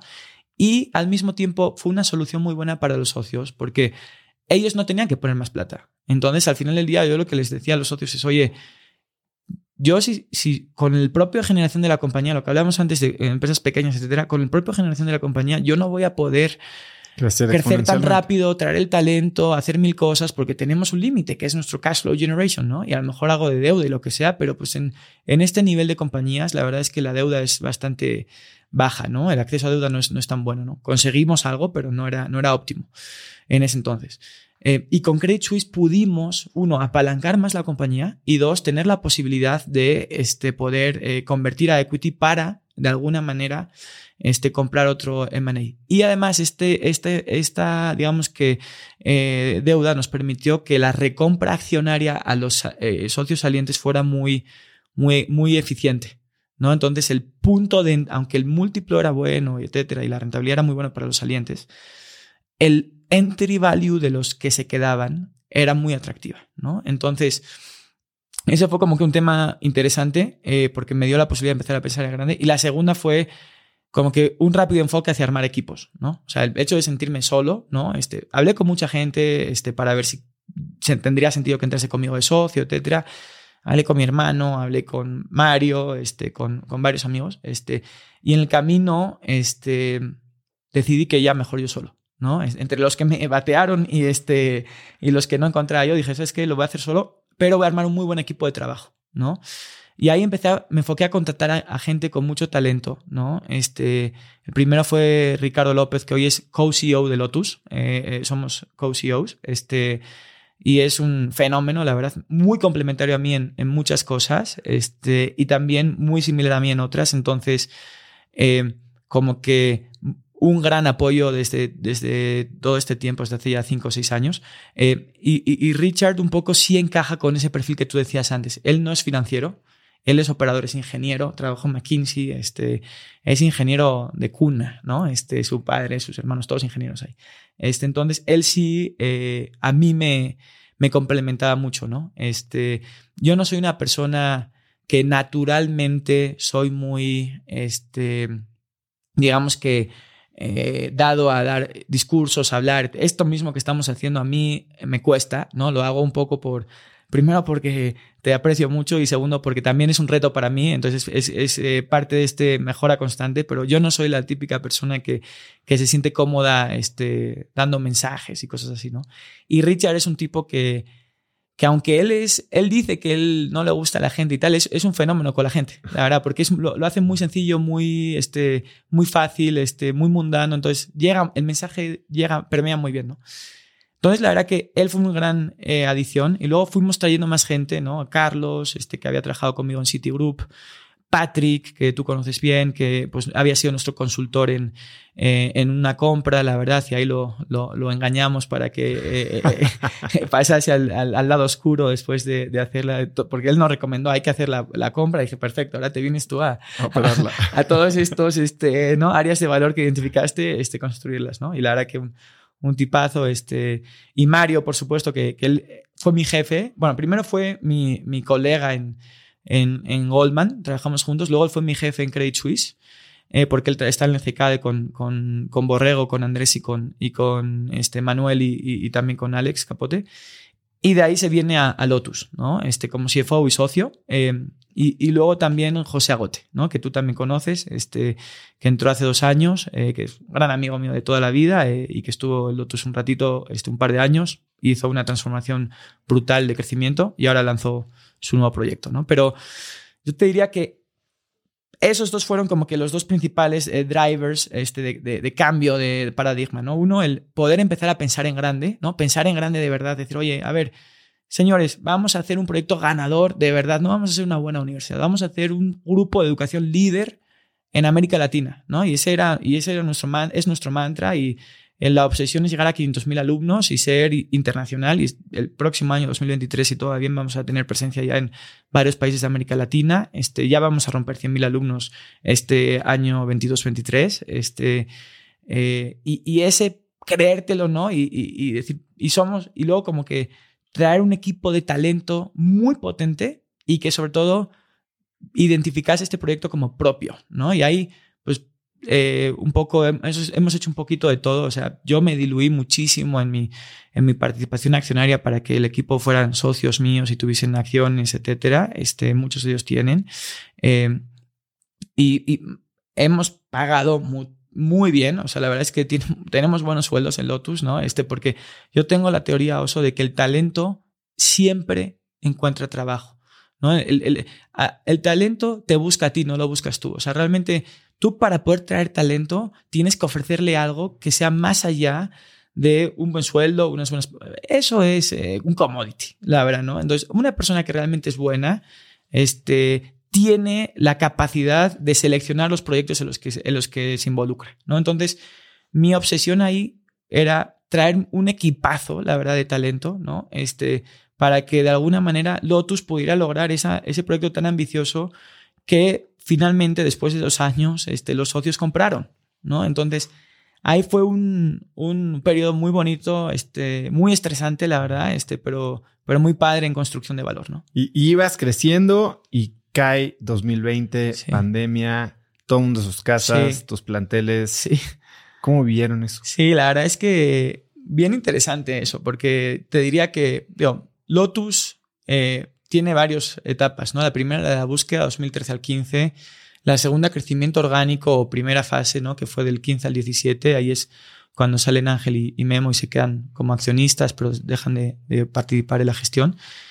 Y luego yo te diría que del 17 a la fecha ha sido una única etapa realmente, aunque con este, diferentes capítulos, ¿no? Este, la primera realmente te diría, antes de pandemia hubo un evento bien interesante, este, que fue que compramos una universidad, este, que en ese entonces era tres veces o dos y pico veces más grande que, nosotros, ¿no? Este, entonces es el pez chico comprando el grande, ¿no? Este, y era un ticket enorme, eran más de 100 millones de dólares, este, que pues para nosotros era una inversión muy grande, este, no teníamos el dinero, no teníamos, no habíamos hecho ningún bolt-on acquisition, este, eh, y, la verdad que no teníamos equipo, apenas lo estábamos armando, había, había llegado, este, pues Richard, habían llegado dos o tres personas, pero, pero realmente no, estábamos apenas formando el equipo. Y, y, además estábamos solos, ¿no? Porque pues antes éramos eh, tres y pues estábamos ahora Richard y yo con, con, el resto del equipo, pero estábamos también acabando de aprender y tomar ciertos, ¿no? Este, roles dentro de la organización. Y esa fue una época muy bonita porque compramos la, una universidad que era del portafolio de Apollo Management, ¿no? Uno de los mejores fondos de inversión del mundo. Y la verdad que la compramos este, porque fuimos las personas más necias y más testarudas de la faz de la Tierra, ¿no? Yo les eh, escribí 90 mil veces hasta que en algún empezamos en, en, febrero del 18 y acabamos en septiembre del 19, justo antes de pandemia, ¿no? Este, y, y, la verdad es que yo les estuve dando, martillando, martillando, hasta que hacia finales de agosto de, del verano del 18 me dicen, ok, vale, ya hemos entendido que quieres comprar la, la, la universidad, este, vamos a, vamos a ir adelante, ¿no? Eh, y, y, esa compra eh, fue un cambio de paradigma porque un poco en esto que te hablaba antes de ser el underdog, nosotros éramos un underdog clarísimo ahí. Este, eh, de hecho, gracias a alguno de nuestros inversionistas, Javier Arrechea y, y, un par de ellos más, que pues de alguna manera, Javier Nájera, etcétera, hablaron con, hablaron con este, diferentes elementos ahí dentro de, de Apple, etcétera, pudimos de alguna manera ganarnos una credibilidad, porque ellos mm, desconfiaban muchísimo de que nosotros tuviésemos la capacidad para comprar. Y con razón, porque no la teníamos, ¿no? Este, lo cual nos ha venido pasando desde el search, etc. Eh, y luego, ese deal fue muy complejo porque involucró levantar equity, hacer un nuevo pacto de socios, negociar una compra, levantar deuda, levantamos en ese entonces me parece que fueron alrededor de este, mil y pico millones de pesos de deuda, que pues ya era un monto relevante, ¿no? Con, con Mifel y Santander en un, en un, en un club deal. Eh, y todo, y al mismo tiempo seguir operando una compañía que venía creciendo bien, pero pues venía con, con los retos de una compañía pyme, este, con talento, digamos que intermitente y muy emergente todavía, ¿no?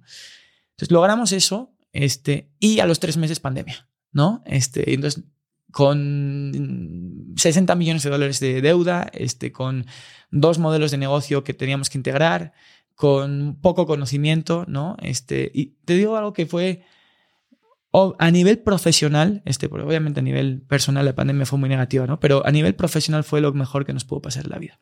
La porque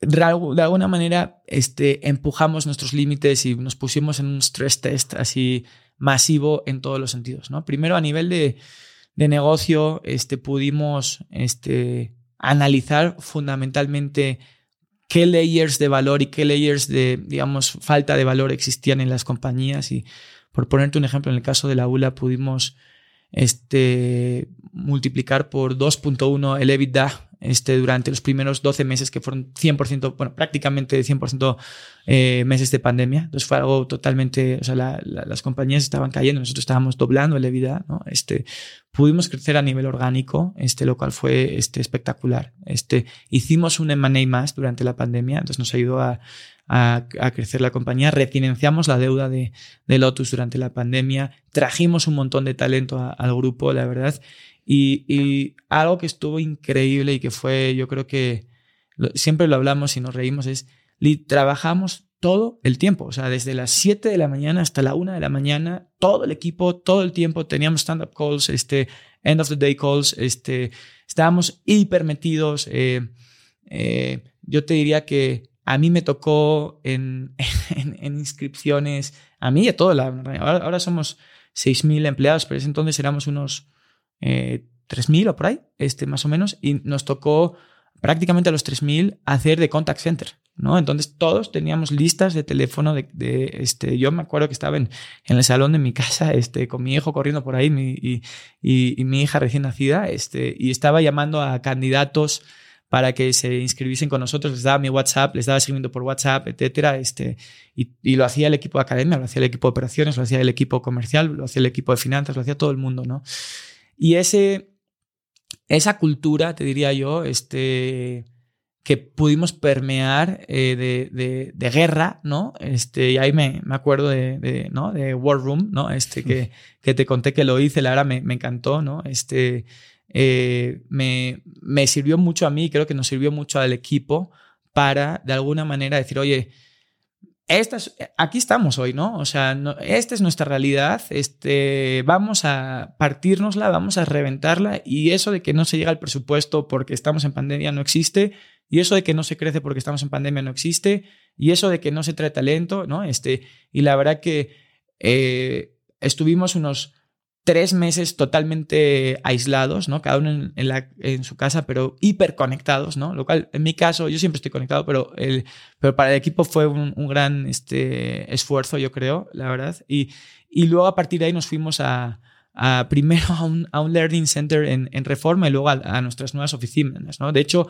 invertimos en nuevas oficinas, este, lo cual era totalmente contraintuitivo, ¿no? Este, porque dijimos, oye, este proyecto es un proyecto de largo plazo, es un proyecto ganador, o sea, no tenemos que estar ahora este, por un tema eh, puntual, ¿no? Este, ya habíamos hecho cierta inversión y acabamos la inversión y la verdad que este, yo creo que ha sido muy bueno tener las oficinas que tenemos hoy, ¿no? Y luego la otra cosa muy buena es que nos ayudó a repensar todo el modelo, ¿no? Y a pensar en grande, ¿no? Con el famoso Moonshot Approach, que es algo que realmente tenemos en Lotus como un, como un este, lema también, este, con el discurso este de de Kennedy, etcétera, ¿no? Este, que dice que escoges ir a la luna porque es difícil, no porque es fácil, ¿no? Este, y esa, y esa mentalidad de ir a, ir a por, ir a por la grande, ¿no? Ir a por, a por todo el pastel, ¿no? Este, creo que, creo que, que permeó con el equipo y el equipo estaba enganchadísimo, ¿no? Y luego, eh, yo a nivel personal, este, pues hice, hice eh, el curso de War Room, este, hice, este... O sea, te echaste el curso este de War Room que saqué en la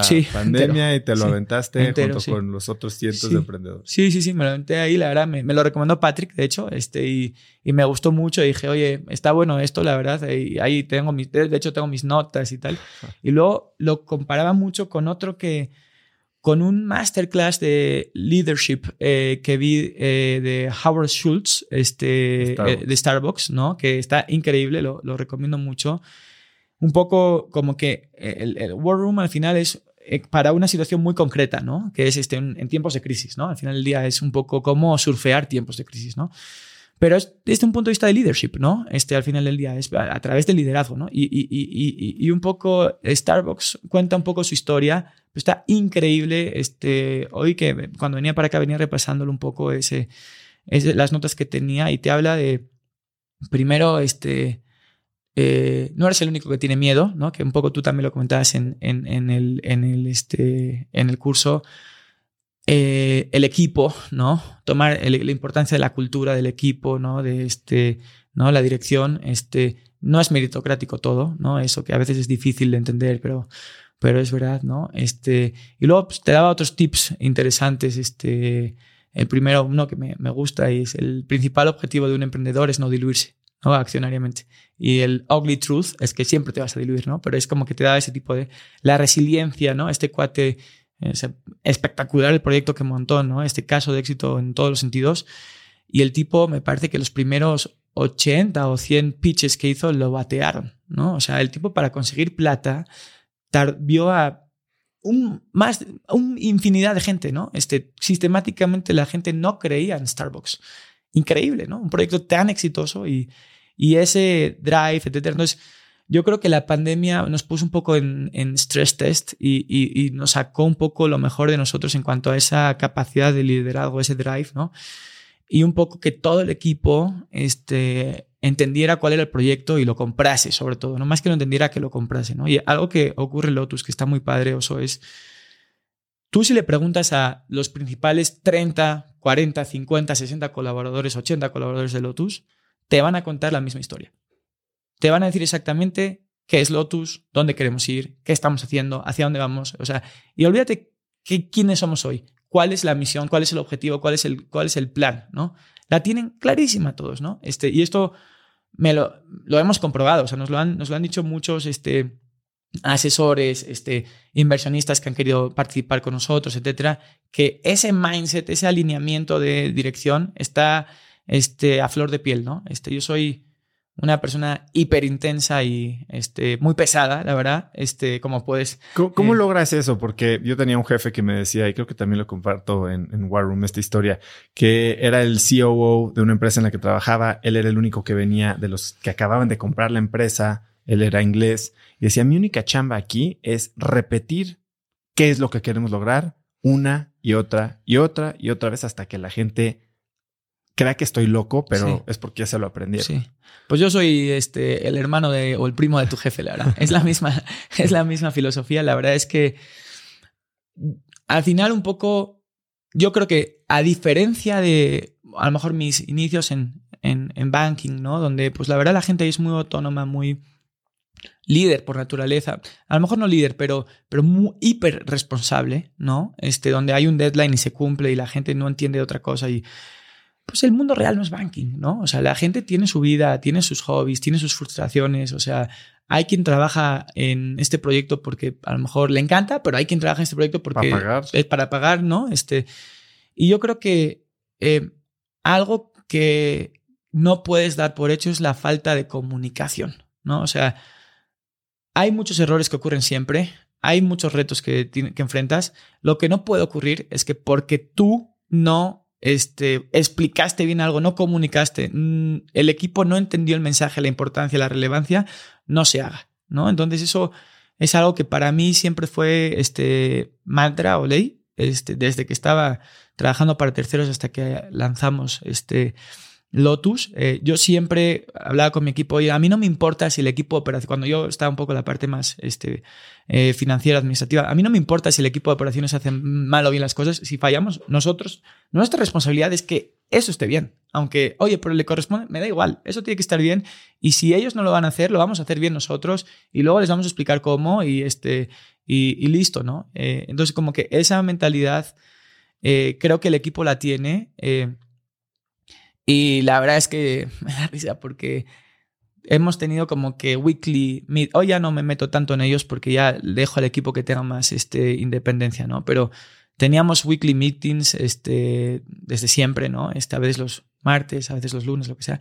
Y le llamaban los, los martes del terror o los lunes del terror porque era básicamente tres horas de mi parte reventándolos con la misma idea, ¿no? Este, y machacándolos y machacándolos y machacándolos y el equipo, la verdad que pues obviamente no, no disfruta eso en el corto plazo, pero en el fondo luego al final eso permea, ¿no? Este, y luego la otra cosa es, yo creo que tienes que ir progresivamente eh, modulando el, mensaje y, la gestión. Este, a mí me gusta mucho un libro que se llama Extreme Ownership de Yoko, efectivamente, que te habla un poco de, ¿no? de la capacidad de...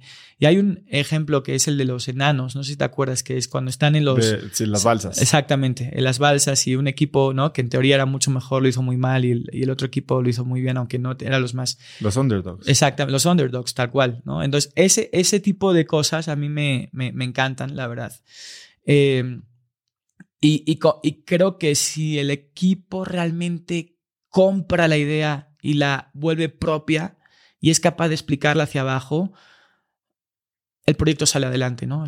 algo que, que aprendí eso es que nosotros cuando empezábamos teníamos 100, 120, 130 empleados, ¿no? Hoy tenemos 6.000 y algo, ¿no? Este, claramente ya no me sé el nombre de, el 90% o, o, más de la gente, ¿no? Porque pues somos, somos, muchos colegas en, en Lotus, ¿no? Este, entonces yo no puedo hoy llegar a controlar que todo salga bien. Tengo que asegurarme que las cosas salen bien porque el equipo las hace bien, ¿no? Las hace bien.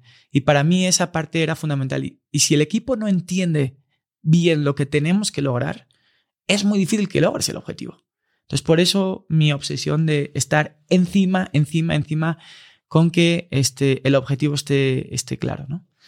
¿Cómo se ve casi a 10 años de haber empezado esto el resultado? Porque entiendo que hoy el resultado es el resultado mejor que ha tenido un search fund en la historia de México. Creo que sí. Este, creo, que, creo que ha sido el, el, search fund más exitoso hasta la fecha. Eh, bueno, yo, te diría que primero mucho orgullo, ¿no? Este, y satisfacción del, deber cumplido, ¿no? Este, al final del día lo que prometimos que íbamos a lograr, lo logramos y creo que de manera, pues, amplificada, ¿no? Este, segundo, pues, la verdad que algo que es bien bonito es que más allá de, más allá del retorno económico, etcétera, este, creo que el proyecto es muy, muy bonito, ¿no? Este, poder estar transformando la vida de miles de alumnos, eh, dándoles una educación de calidad y apoyarles a que puedan de alguna manera desarrollarse profesional y personalmente y ser ese elevador social, ¿no? De alguna manera y también esa puerta de inclusión social es algo muy padre, ¿no? Este, hay, yo siempre digo que hay muchas maneras de hacer dinero, este, y este, a mí obviamente siempre considerando únicamente las legítimas, pero dentro de las legítimas a mí me gusta estar en temas que tengan un poco más de impacto. Tú sabes que ando en, otros proyectos que tienen temas de impacto social, etcétera, o, este, environmental, etcétera. Y, esa, parte, esa parte a mí me, me, llama mucho la atención. ¿no? Y, luego te diría que pues la, tranquilidad, creo que es la palabra, de saber que tenemos un equipazo este, que, que permite que el, que, el, que el barco pueda moverse este, eh, en la dirección correcta, la velocidad adecuada, con el nivel de combustible correcto, etcétera, ¿no? Este, y todo, la sala de máquinas está súper engranada. Eh, y oh, lo hablaba con, con Richard el otro día y le decía que, este, que es un poco como cuando estás con, con Risk, ¿no? Este, y ya ves que vas a ganar la partida, ¿no? Y tienes, pues ya conquistaste muchos, este, continentes. Eh, muchos continentes, entonces ya sabes que vas a ganar, ¿no? Entonces, un poco así me siento con Lotus hoy, ¿no? Que el proyecto pasó esa etapa inicial compleja, este, pues de falta de tecnología, de falta de este profesionalismo, ¿no? De compañía chiquita, falta de talento, este, la gente puta, no, no quería trabajar el Lotus, ¿no? Este, yo no quería trabajar el Lotus. Yo trabajaba el Lotus porque, por lo que quería construir, pero no quería trabajar en ese Lotus, ¿no? Este, a un proyecto que hoy es muy este, transformacional, es este, muy digital, ¿no? Este, es muy moderno.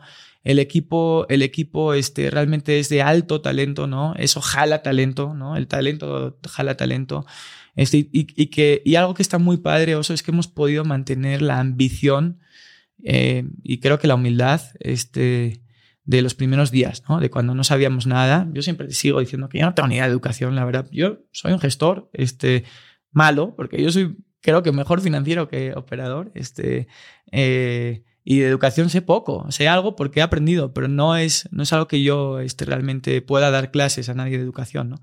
Pero esa ambición, ese, ¿no? El, el querer irnos a otro país, a otras regiones, etcétera, ¿no? Este, en América Latina, etcétera, en Estados Unidos, que es algo que estamos eh, fuertemente buscando, está muy padre, ¿no? Y, ahora estamos en un proceso de, cambio, digamos, este, accionario, etcétera, que pues de alguna manera creo que es, es también muy interesante. Eh, eh, y también estamos, este, pues de alguna manera preparándonos para los siguientes capítulos de Lotus, ¿no? O sea, un poco nuestro, nuestro plan a los siguientes cinco años es buscar eh, ser la primera, no sé si alguien lo logrará antes, pero ser la primera compañía de educación pública este, en Nasdaq de, México, ¿no? Es lo que queremos hacer. Este, para ello tenemos que más o menos doblar el tamaño que tenemos hoy. Este, ya no estamos tan lejos, ¿no? Este, y bueno, pues vamos a por ello y yo creo que lo vamos a lograr. Entonces, ese es un poco nuestro, nuestro objetivo y, y la verdad que es un poco la, ¿no? la, las sensaciones que tengo después de casi una década y aquí remando, ¿no? Hablabas de Extreme Ownership, pero esta semana en un chat que tenemos tú y yo, has estado hablando mucho de otro libro, sí. de Chip y Dan Heath, sí. Switch. ¿Por qué? Bueno, realmente eh, ese libro, eh, la verdad es que lo, lo recibimos porque un, buen amigo este, eh, de, de, Mesa de Cracks, ¿no? Este, nos, nos lo regaló, ¿no? Este, y, esa parte de, ¿no? De cambiar tu mindset, de rewire yourself, me parece que es muy interesante. Yo siempre estoy en ese, en ese búsqueda de, mejora continua, la verdad, soy muy, te decía al principio, soy muy competitivo conmigo mismo, ¿no? Este, y cuando no es estudiando, es este, haciendo deporte, nuevos deportes o este, con hábitos este, de salud o tratando de pasar mucho tiempo con, con mis hijos y tratando de ser este, un buen, un, un, buen este, socio de mi, de mi esposa y un buen este, miembro de la familia, etc. Eh, y, y, esa parte de, a lo mejor, de estar siempre un poco en, en búsqueda de la excelencia, como hablábamos antes, eh, es algo que resuena mucho conmigo, ¿no? Que de repente es, es un poco, puede ser un poco desgastante a nivel vital, ¿no? Porque pues este, eh, es muy intenso, ¿no? Este, pero a mí me, me, da plenitud. O sea, yo soy una persona que necesito sentir que estoy viviendo al máximo, estoy aprovechando la vida este, al 100%, ¿no? Este, en algún momento algún coach me dijo, oye, tú es que eres como el conejito de Duracel, ¿no? Que estás ahí este, no te paras nunca y ah, revientas a tu equipo, ¿no? Porque estás todo el tiempo, ah, ¿no? Y, y sí soy muy obsesivo con, con los temas. Entonces, ahí tengo que aprender a controlarme un poquito más. Pero esta parte de, de mindset me, me, gusta mucho, ¿no? Este, y también al, al, hilo de esto, hay un libro que me encanta que es The Almanac de Naval Ravikant, que te habla mucho de, que te habla un poquito del, este... Aquí está. Exactamente, sí, es un súper libro, la verdad, este... Y te habla mucho de esa parte, ¿no? De, de mindset, ¿no? Este, de propósito, etcétera. Y eh, me gusta mucho esa parte para... Creo que estoy entrando en una época además este, vital que, que me parece que, que cobra especialmente relevancia, ¿no? Entonces... Y dime algo, en este afán y obsesión por siempre estar mejorando, por siempre estar creciendo, hablas de eh, work-life balance que tiene México, que te cuentan que existe sí. porque tú no lo tienes. Sí. ¿Cómo es tu relación con tu familia? Ahorita mencionaste a tu esposa como tu Sí. socia, eh, que entiendo el, el contexto. ¿Te llegas a sentir a veces en deuda? Sí, este es una muy buena pregunta. Este, sí, la verdad es que sobre todo con ella, ¿no? Y también con mis padres de alguna manera, este al final, como te decía al principio, yo soy muy familiar, ¿no? Este, mi casa siempre fue un núcleo duro, ¿no? Este, y la verdad es que eh, el hecho de a lo mejor salir, ¿no? A otros lugares, etcétera, pues un poco mi, una vez mi madre me dijo algo que, que se me quedó medio grabado, que es, nosotros, hijo, pasamos toda nuestra vida este, eh, formándoos y educándoos y un día, bueno, en la vida os vais, ¿no? Este, ahora mi hermano se vino también a México, ¿no? Un año después, pero se vino. Y nos quedamos tu padre y yo con una cara de tontos que no sabíamos qué hacer, ¿no? Y yo creo que ellos ya han, este, obviamente, su, no, no, superado, no creo que es un tema de superación, pero yo creo que ya lo han asimilado bien y, y, y ahora tienen su vida súper montada y al revés, yo creo que cuando vamos a, a Asturias, creo que una, una semana o máximo dos está bien, pero luego yo que siento que están ya buscando que nos vayamos, ¿no? Este, porque ya los, los agobiamos, ¿no? Pero sí a veces un poco esa parte de, de, de ¿no? de binary options o de trade-offs, ¿no? De decir, oye, si te vas por la ruta, siempre, siempre, yo sí creo mucho en este inversión y retorno, ¿no? O sea, realmente, o esfuerzo y rentabilidad, ¿no? Si tú tomas una decisión, haces un, haces cualquier cosa en la vida, esa acción tiene un costo de oportunidad y también tiene un retorno, ¿no? Positivo o negativo, pero tiene un retorno, ¿no? Y soy fiel creyente de eso y, y, también lo aplico a nivel personal y cuando hago algo mal, sé que lo estoy haciendo mal y sé cuál es el, trato de entender cuál es el impacto y lo decido, a lo mejor lo hago mal de todas formas, ¿no? Pero, eh, y, pero sí ese tema de, de, déficit o de deuda un poquito con, con mis padres de alguna manera existe. Eh, además, siempre me apoyaron en todo. Este, la verdad, este, me ayudaron con la maestría. Siempre fueron, estuvieron ahí para mí. Y también un poco en casa, ¿no? Este, con mis hijos y con mi esposa, en el sentido de que al final del día, pues, el estar todo el tiempo trabajando como loco, este, pues a veces te quita tiempo de calidad con la familia. Que eh, el otro día estaba como en un curso que estaba haciendo interesante que se llama From Zero to Dangerous. Ah, ya, de Steven Kotler. Exacto, bastante interesante. Y un poco te preguntan, oye, te hacen varias preguntas, ¿no? Pero una era, oye, ¿en qué, en qué, o sea, cuáles son tus planes vitales eh, hacia los cinco años? La otra pregunta que hacían es, oye, ¿en qué dedicas tu tiempo? Y luego la tercera es, si te diagnosticasen con cáncer y tuvieras un mes de vida o un año de vida, ¿qué es lo que harías? ¿no? Para ver qué tan alineado estás entre lo que haces, lo que quieres hacer y lo que te importa. ¿No? Y ese triángulo, de repente, cuando te haces esa pregunta, este, pues no necesariamente estás en la dirección correcta, ¿no? Eh, y, y, en ese sentido hay un, hay un libro que, que, me encanta que se llama The Family Board Meeting, 18 Summers, eh, que está increíble, este, eh, que básicamente te dice que tus hijos, cuando llegan a la edad de 18 años, es, es, es, muy gringo, ¿no? Es muy este, de filosofía americana, pero cuando llegan a la edad de los 18 años se van de casa, ¿no? Y más de la mitad del tiempo vital que tú vas a pasar con tus hijos ya, ya pasó, pasó, ¿no? Que en mi caso, pues fue exactamente eso, ¿no? Yo me fui con 20, no me fui con 18, pero fue eso, ¿no? Este, donde te dice, oye, esos primeros años de vida donde tus hijos están en tu casa, aparte están totalmente receptivos para estar contigo, eh, te ven un poco como su ídolo, como su superhéroe, etcétera. Tienes que generar bonding ahí, y ahí en el libro te habla un poco de cómo hacerlo vía temas como si fuesen este, consejos de administración trimestrales de cuatro horas, no puedes utilizar tecnología, tienes que prepararlos, tiene que ser un proyecto que el niño quiera o, tu hija quiera, etcétera. Y luego al final del, camino hacer un pequeño este, sesión de, feedback o de recap para, oye, ¿qué fue lo que más te gustó de la sesión? ¿Por qué? Etcétera. Empezar a generar estos diálogos que son un poco más profundos y que de alguna manera generan esa unión, ¿no? Entonces, y esto además puede ser extensivo o extensible a, tus padres, a tus hermanos, a tu esposa, a tu esposo, quien sea, ¿no?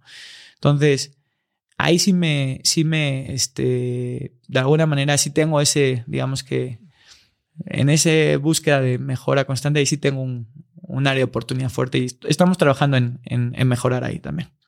Y, explícame algo, ¿cómo, eh, ¿cómo decides a qué le dedicas tu atención? Porque eres tanto en el deporte como en el trabajo. Cuando vas, vas. Cuando y vas a full. A tope, sí. Entiendo cómo evaluar eh, costo, retorno, riesgo, retorno, esfuerzo en algo que sea tal vez más tangible, más monetario, una inversión. Sí. Cuando estás hablando de un hobby, por ejemplo. Mira. ¿Cómo evalúas? Mira, la verdad es que primero, al principio, honestamente, cuando hago un nuevo deporte o lo que sea, porque siempre he tratado de hacer nuevos deportes, ¿no? Ahora estoy dándole a la bici, ¿no? Este, ahí eh, al mountain bike, eh, que cualquier día me mato porque soy malísimo, pero este, pero es muy divertido, la verdad, ¿no? Este, y también este, eh, he estado dándole últimamente a box, aunque eh, ahora me acabo de cambiar de casa y, lo he puesto un poco en hold, pero eh, la verdad es que cuando entro en, un nuevo, en una nueva actividad o un nuevo deporte, aplico la misma regla que aplicaba cuando llegaba a un nuevo lugar o, o cuando este, entro en un nuevo contexto. Trato de este, ser muy receptivo, ¿no? Este, y este, también soy una persona que me gusta hacer bien las cosas y ser muy, este, digamos que, ah, excelente en, o sea, en el performance, tratar de dar lo mejor de mí, pero también soy, este, obviamente objetivo con mis capacidades, mis competencias, etcétera. Entonces, pues yo nunca voy a ser campeón del mundo de,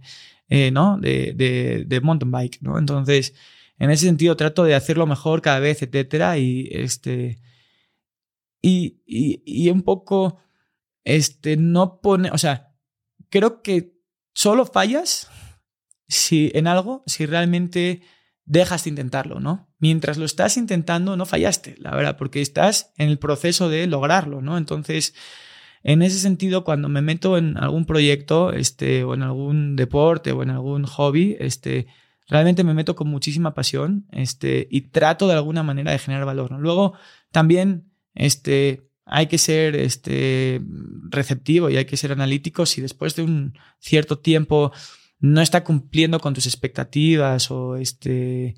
O sea, esto, por ejemplo, lo, hablábamos, lo hablaba mucho con, con George, ¿no? con Jorge, que, que él me decía, oye, yo cuando leo, eh, Jorge lee como un enfermo, ¿no? Ese todo el tiempo está leyendo. Y, y él un poco me, me decía, oye, ¿sabes qué? algo que aprendí es que antes leía por ego, ¿no? Me decía, por terminar. Por terminar y decir cuántos. Y ahora él dice, yo ya no leo por ego. Entonces, si no me gusta el libro, lo suelto y otro y otro, ¿no? Entonces, y esa, digamos que filosofía trato de aplicarla en temas más este, de esa. Porque si el deporte para mí es vida, el deporte para mí es este, un lugar de este, regeneración, este a nivel mental, ¿no? Este, cuando hago deporte vuelvo con un... normalmente cuando mejores ideas, las mejores ideas que he tenido las he este, desarrollado eh, haciendo deporte, este, porque como que de alguna manera abstraes totalmente tus pensamientos, dejas de pensar y entonces de repente te llega la, te llega la idea, ¿no? Este, entonces, tienes que disfrutar eso, ¿no? Si no lo disfrutas, no. A mí me gustan mucho los deportes individuales. Este, me gustan también los colectivos, pero los individuales me gustan mucho porque me, me ayuda a estar conmigo, ¿no? Entonces, este, nadar me gusta mucho, este, eh, la bici me gusta mucho, etcétera, ¿no? Este, pero es un poco la, la filosofía. Yo te diría que el trabajo un poco igual. O sea, al final del día, hoy en Lotus, yo creo que tengo muy claro cuál es el objetivo, tengo muy claro qué puedo aportar para, para lograrlo y qué no puedo aportar para lograrlo, ¿no? Entonces yo hoy he dejado de estar en muchos temas este, del día a día, ¿no? Para poder enfocarme en temas estratégicos y le dedico mucho tiempo a talento, este, a eh, temas transaccionales, este, a motivación, este, a este, liderazgo, a escuchar a la gente a veces, ¿no? Este, y menos a estar exigiendo resultados porque ya tengo un equipo que lo hace y ya, para eso ya está Richard. Ya eres el good cop. Sí, estoy empezando a ser el good cop, lo cual es raro en mí, pero sí. Este, entonces, y un poco igual, con, Matilda, este, que tú conoces bien, este, pues es la misma historia, ¿no? Al final. A ver, cuéntame un poco de Matilda. ¿Qué, qué es este proyecto? Bueno, yo lo conozco, soy inversionista, afortunadamente. Sí, la verdad que afortunados nosotros. Este, no, a ver, Matilda es un, yo creo que un, un proyectazo, ¿no? Este que que está liderando José Agote, ¿no? Que él es, como te decía antes, un, un gran amigo mío. Este, y fuimos socios en Lotus, el día salió y, y lanzó Matilda y yo pues ahí participo con él este, también como, como inversor y estoy en el consejo un poco eh, en el board, este, acompañando en, un poco, aprovechando la experiencia que yo tengo en el sector, etcétera y, y tal. Eh, pero Matilda es un, proyecto muy interesante porque es una fintech, ¿no? Lo cual encaja muy bien con, con pues a lo mejor la, capacidad del equipo que hay, ¿no? Que pues es puro banquero de inversión ahí, ¿no? Estaba Iliana, como te decía, este, un par de eh, Juan Pablo, este, Adrián, que también tienen backgrounds este, muy financieros, este, y por supuesto José, que pues él estuvo ahí. Tiene, yo siempre digo que José es muy aburrido porque tiene un currículum demasiado perfecto, ¿no? es JP Morgan, este, eh, Advent, este, Wharton, en undergrad, Harvard, etcétera, ¿no? Fue CFO de, una, de dos compañías públicas con 30 años en Brasil, ¿no? Este, eh, cotizadas en Bovespa, etcétera. es un tío muy bueno. Eh, y, y, la verdad es que, pues nada, él está, él está liderando ese proyecto. Realmente yo, yo soy más bien un, un, apoyo ahí. Este, pero la verdad es un proyecto muy padre porque básicamente lo que buscamos o lo que busca Matilda es dar una solución financiera este, a, las eh, instituciones educativas de este país. ¿no? Este, educación y salud son dos eh, sectores que, eh, por desgracia, pues tienen poco acceso a crédito. Y la razón es que tienen un componente social que los puede volver muy poco este, eh, bancables porque pues, ninguna institución quiere salir en un periódico porque estás desahuciando o cerrando un colegio y dejando en la calle a no sé cuántos alumnos. O lo mismo con, con los hospitales. ¿no? Entonces, pese a que son negocios muy eh, redituables si se operan bien, este, tienen poco acceso a financiamiento. Y luego la otra es por el modelo de negocio no necesariamente tienen la mejor estructura este, de, gobernanza corporativa, ¿no? A nivel de estados financieros, etc. Entonces, Matilda lo que busca es, por un lado, resolver. Y, luego el tercer driver interesante es que, a diferencia de Lotus, que fue, este, como yo digo, fuimos cochinos capitalistas, ¿no? Este, en el caso particular de, de la industria de educación, la gran mayoría de los emprendedores de educación lo hacen porque tienen un interés genuino de educar, ¿no? De este, muchas veces los colegios se forman porque un grupo de padres formaron el colegio para sus hijos o este, una profesora montó su kinder y fue poco a poco creciendo, etcétera, ¿no? Entonces, esta gente, ¿no? Y lo mismo con los doctores, por cierto, o sea, que al final del día tienen esa, digamos que, eh, ese romanticismo o, esa o ese purismo desde un punto de vista de propósito, ¿no? Este, entonces, esta gente normalmente son grandes educadores, grandes profesionales, eh, fantásticos líderes o guías, pero no son los mejores administradores, porque pues no, no está dentro de su competencia, ¿no? Y ni siquiera tienen pasión por eso, ¿no? Y yo sí creo que para ser bueno en algo, este te lo dice el libro de Naval, ¿no? Pero es, yo lo compro 100, es, este, para ser bueno en algo tienes que tener pasión, ¿no? Por lo que haces, si no, no, jala. Entonces, es una hueva para esta gente, a lo mejor estar gestionando el dinero, cobranza, etcétera, se generan ciertos conflictos con los padres, etcétera. Entonces Matilda, la solución que propone es, oye, delégame la cobranza a mí, yo me encargo de hacer todo el ejercicio de cobranza, además te hago una, una plataforma de pagos. Y de una forma responsable y consciente, porque lo último que querrías es delegar eh, tu cobranza a un cobrador. No, como 100%, no, por supuesto, no, 100%. Al final hay ciertas políticas de cobranza que tienen este, las, las escuelas y Matilda la sigue al pie de la letra y es, es su socio financiero, ¿no? Este, pero además luego nos da la oportunidad de que una vez tenemos la cobranza de, de, los, de los coles, este, podemos empezar a dar crédito. Crédito B2B a las escuelas y creo, crédito B2C a los, eventualmente a los, a los padres, este, de padres de familia para diferentes proyectos, etc. ¿Por qué? Pues porque tú ya tienes su comportamiento, su historial de pagos. Entonces automáticamente sabes perfectamente bien cuál es su capacidad de pago, si paga bien, si paga mal, etcétera. ¿no? Entonces se vuelve, y luego hay otra serie de, de factores bien interesantes que, que, que, al final del día lo vuelven como una especie de ecosistema o marketplace que le da una solución integral a los a las escuelas, ¿no? Y la verdad que pues estamos muy contentos, como sabes, acabamos de, este, pues eh, cerrar la, la, ronda, ¿no? Este, con la extensión ahora. Este, entonces, pues ya hemos, eh, o ya han levantado este 10 millones de dólares el equipo, ¿no? Este, y pues vamos muy bien. La verdad que este, vamos ahí este día con casi 10.000 alumnos, etcétera. Así que vamos, vamos eh, corriendo rápido, ¿no? Ahí la verdad que José y el resto del equipo, Ile y todos los demás, que son los, ahora sí que las estrellas, hoy no tengo mucho que ver, este, están haciendo un trabajo espectacular, ¿no? Chus, sé que te tienes que ir y antes de irte me gustaría preguntarte si pudieras escribir un mensaje en el cielo para que millones de personas lo vieran, ¿qué diría? Si quisiera que me recordasen, te diría este, que fui una persona fiel a mis creencias, ¿no? Y apasionada, ¿no? Y una buena persona. Y este, pero creo que no es lo importante que me recuerden a mí, creo que lo importante es este, a lo mejor trascender. Yo creo que para mí es este, realmente cree en ti, o sea, cree en ti, cree en tus capacidades, creen, creen que realmente eres una persona que, que, puedes lograr las cosas. Mi hermano gemelo decía algo bien interesante que es cuando éramos chiquitos que le decía a, a mis padres, oye, si todos tenemos los mismos ingredientes en el cerebro, ¿no? ¿Por qué unos son más exitosos que otros, ¿no? Este que, pues obviamente un niño de 4 o 5 años, pues su psyche, ¿no? Este, su, su, este, rational, pues es, es, diferente, ¿no? Pero, y mi padre como que siempre se acordaba de ese, de ese mensaje, ¿no? Y tiene un poco razón, ¿no? Entonces yo creo que hoy podemos lograr mucho más de lo que a priori el mercado, ¿no? O el ambiente o nosotros mismos, este, pensamos, ¿no? Si realmente creemos en nosotros, nos conocemos y luego trabajamos como locos para lograrlo, ¿no? Entonces, este, yo creo que, que eso para mí es fundamental, ¿no? Y que la gente sí, sí, y México lo necesita, la verdad, también. O sea, yo creo que México es un país que, que, que cree poco en México, ¿no? Y hay que creer más en, en nosotros, ¿no? Hay que creer más en este país.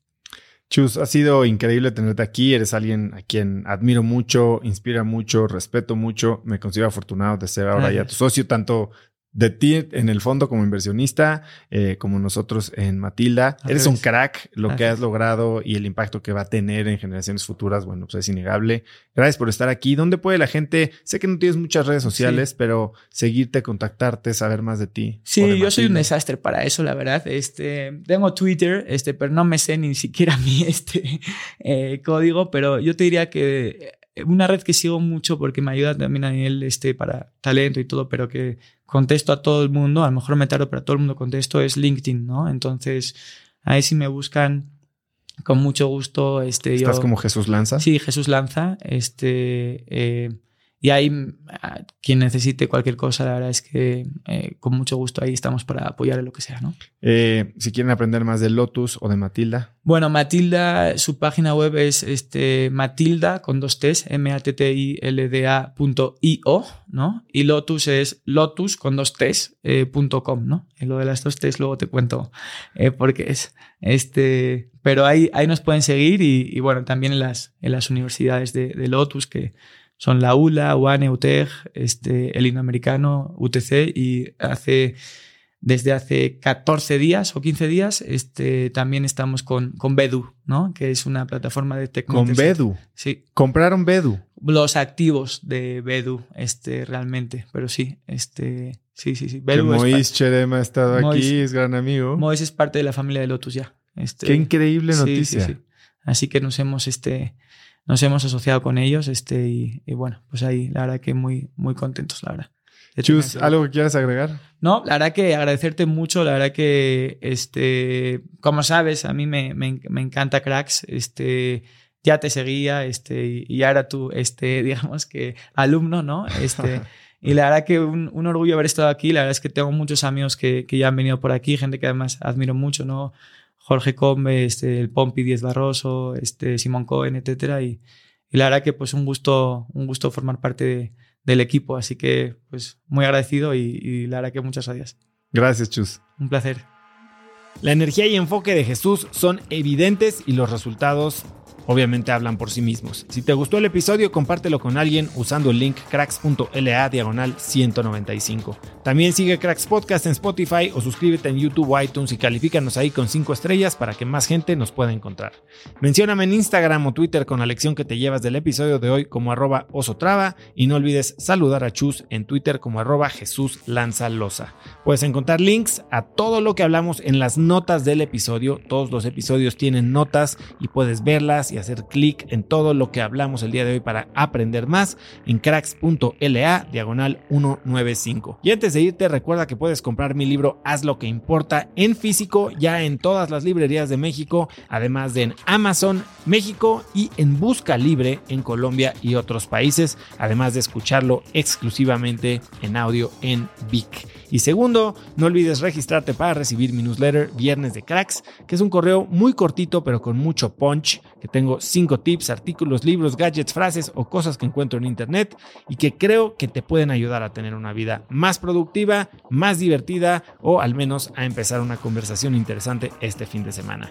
Inscríbete, regístrate gratis en cracks.la diagonal viernes y muy pronto voy a estar en tu inbox. Eso es todo por hoy, yo soy Osotrava y espero que tengas una semana de cracks.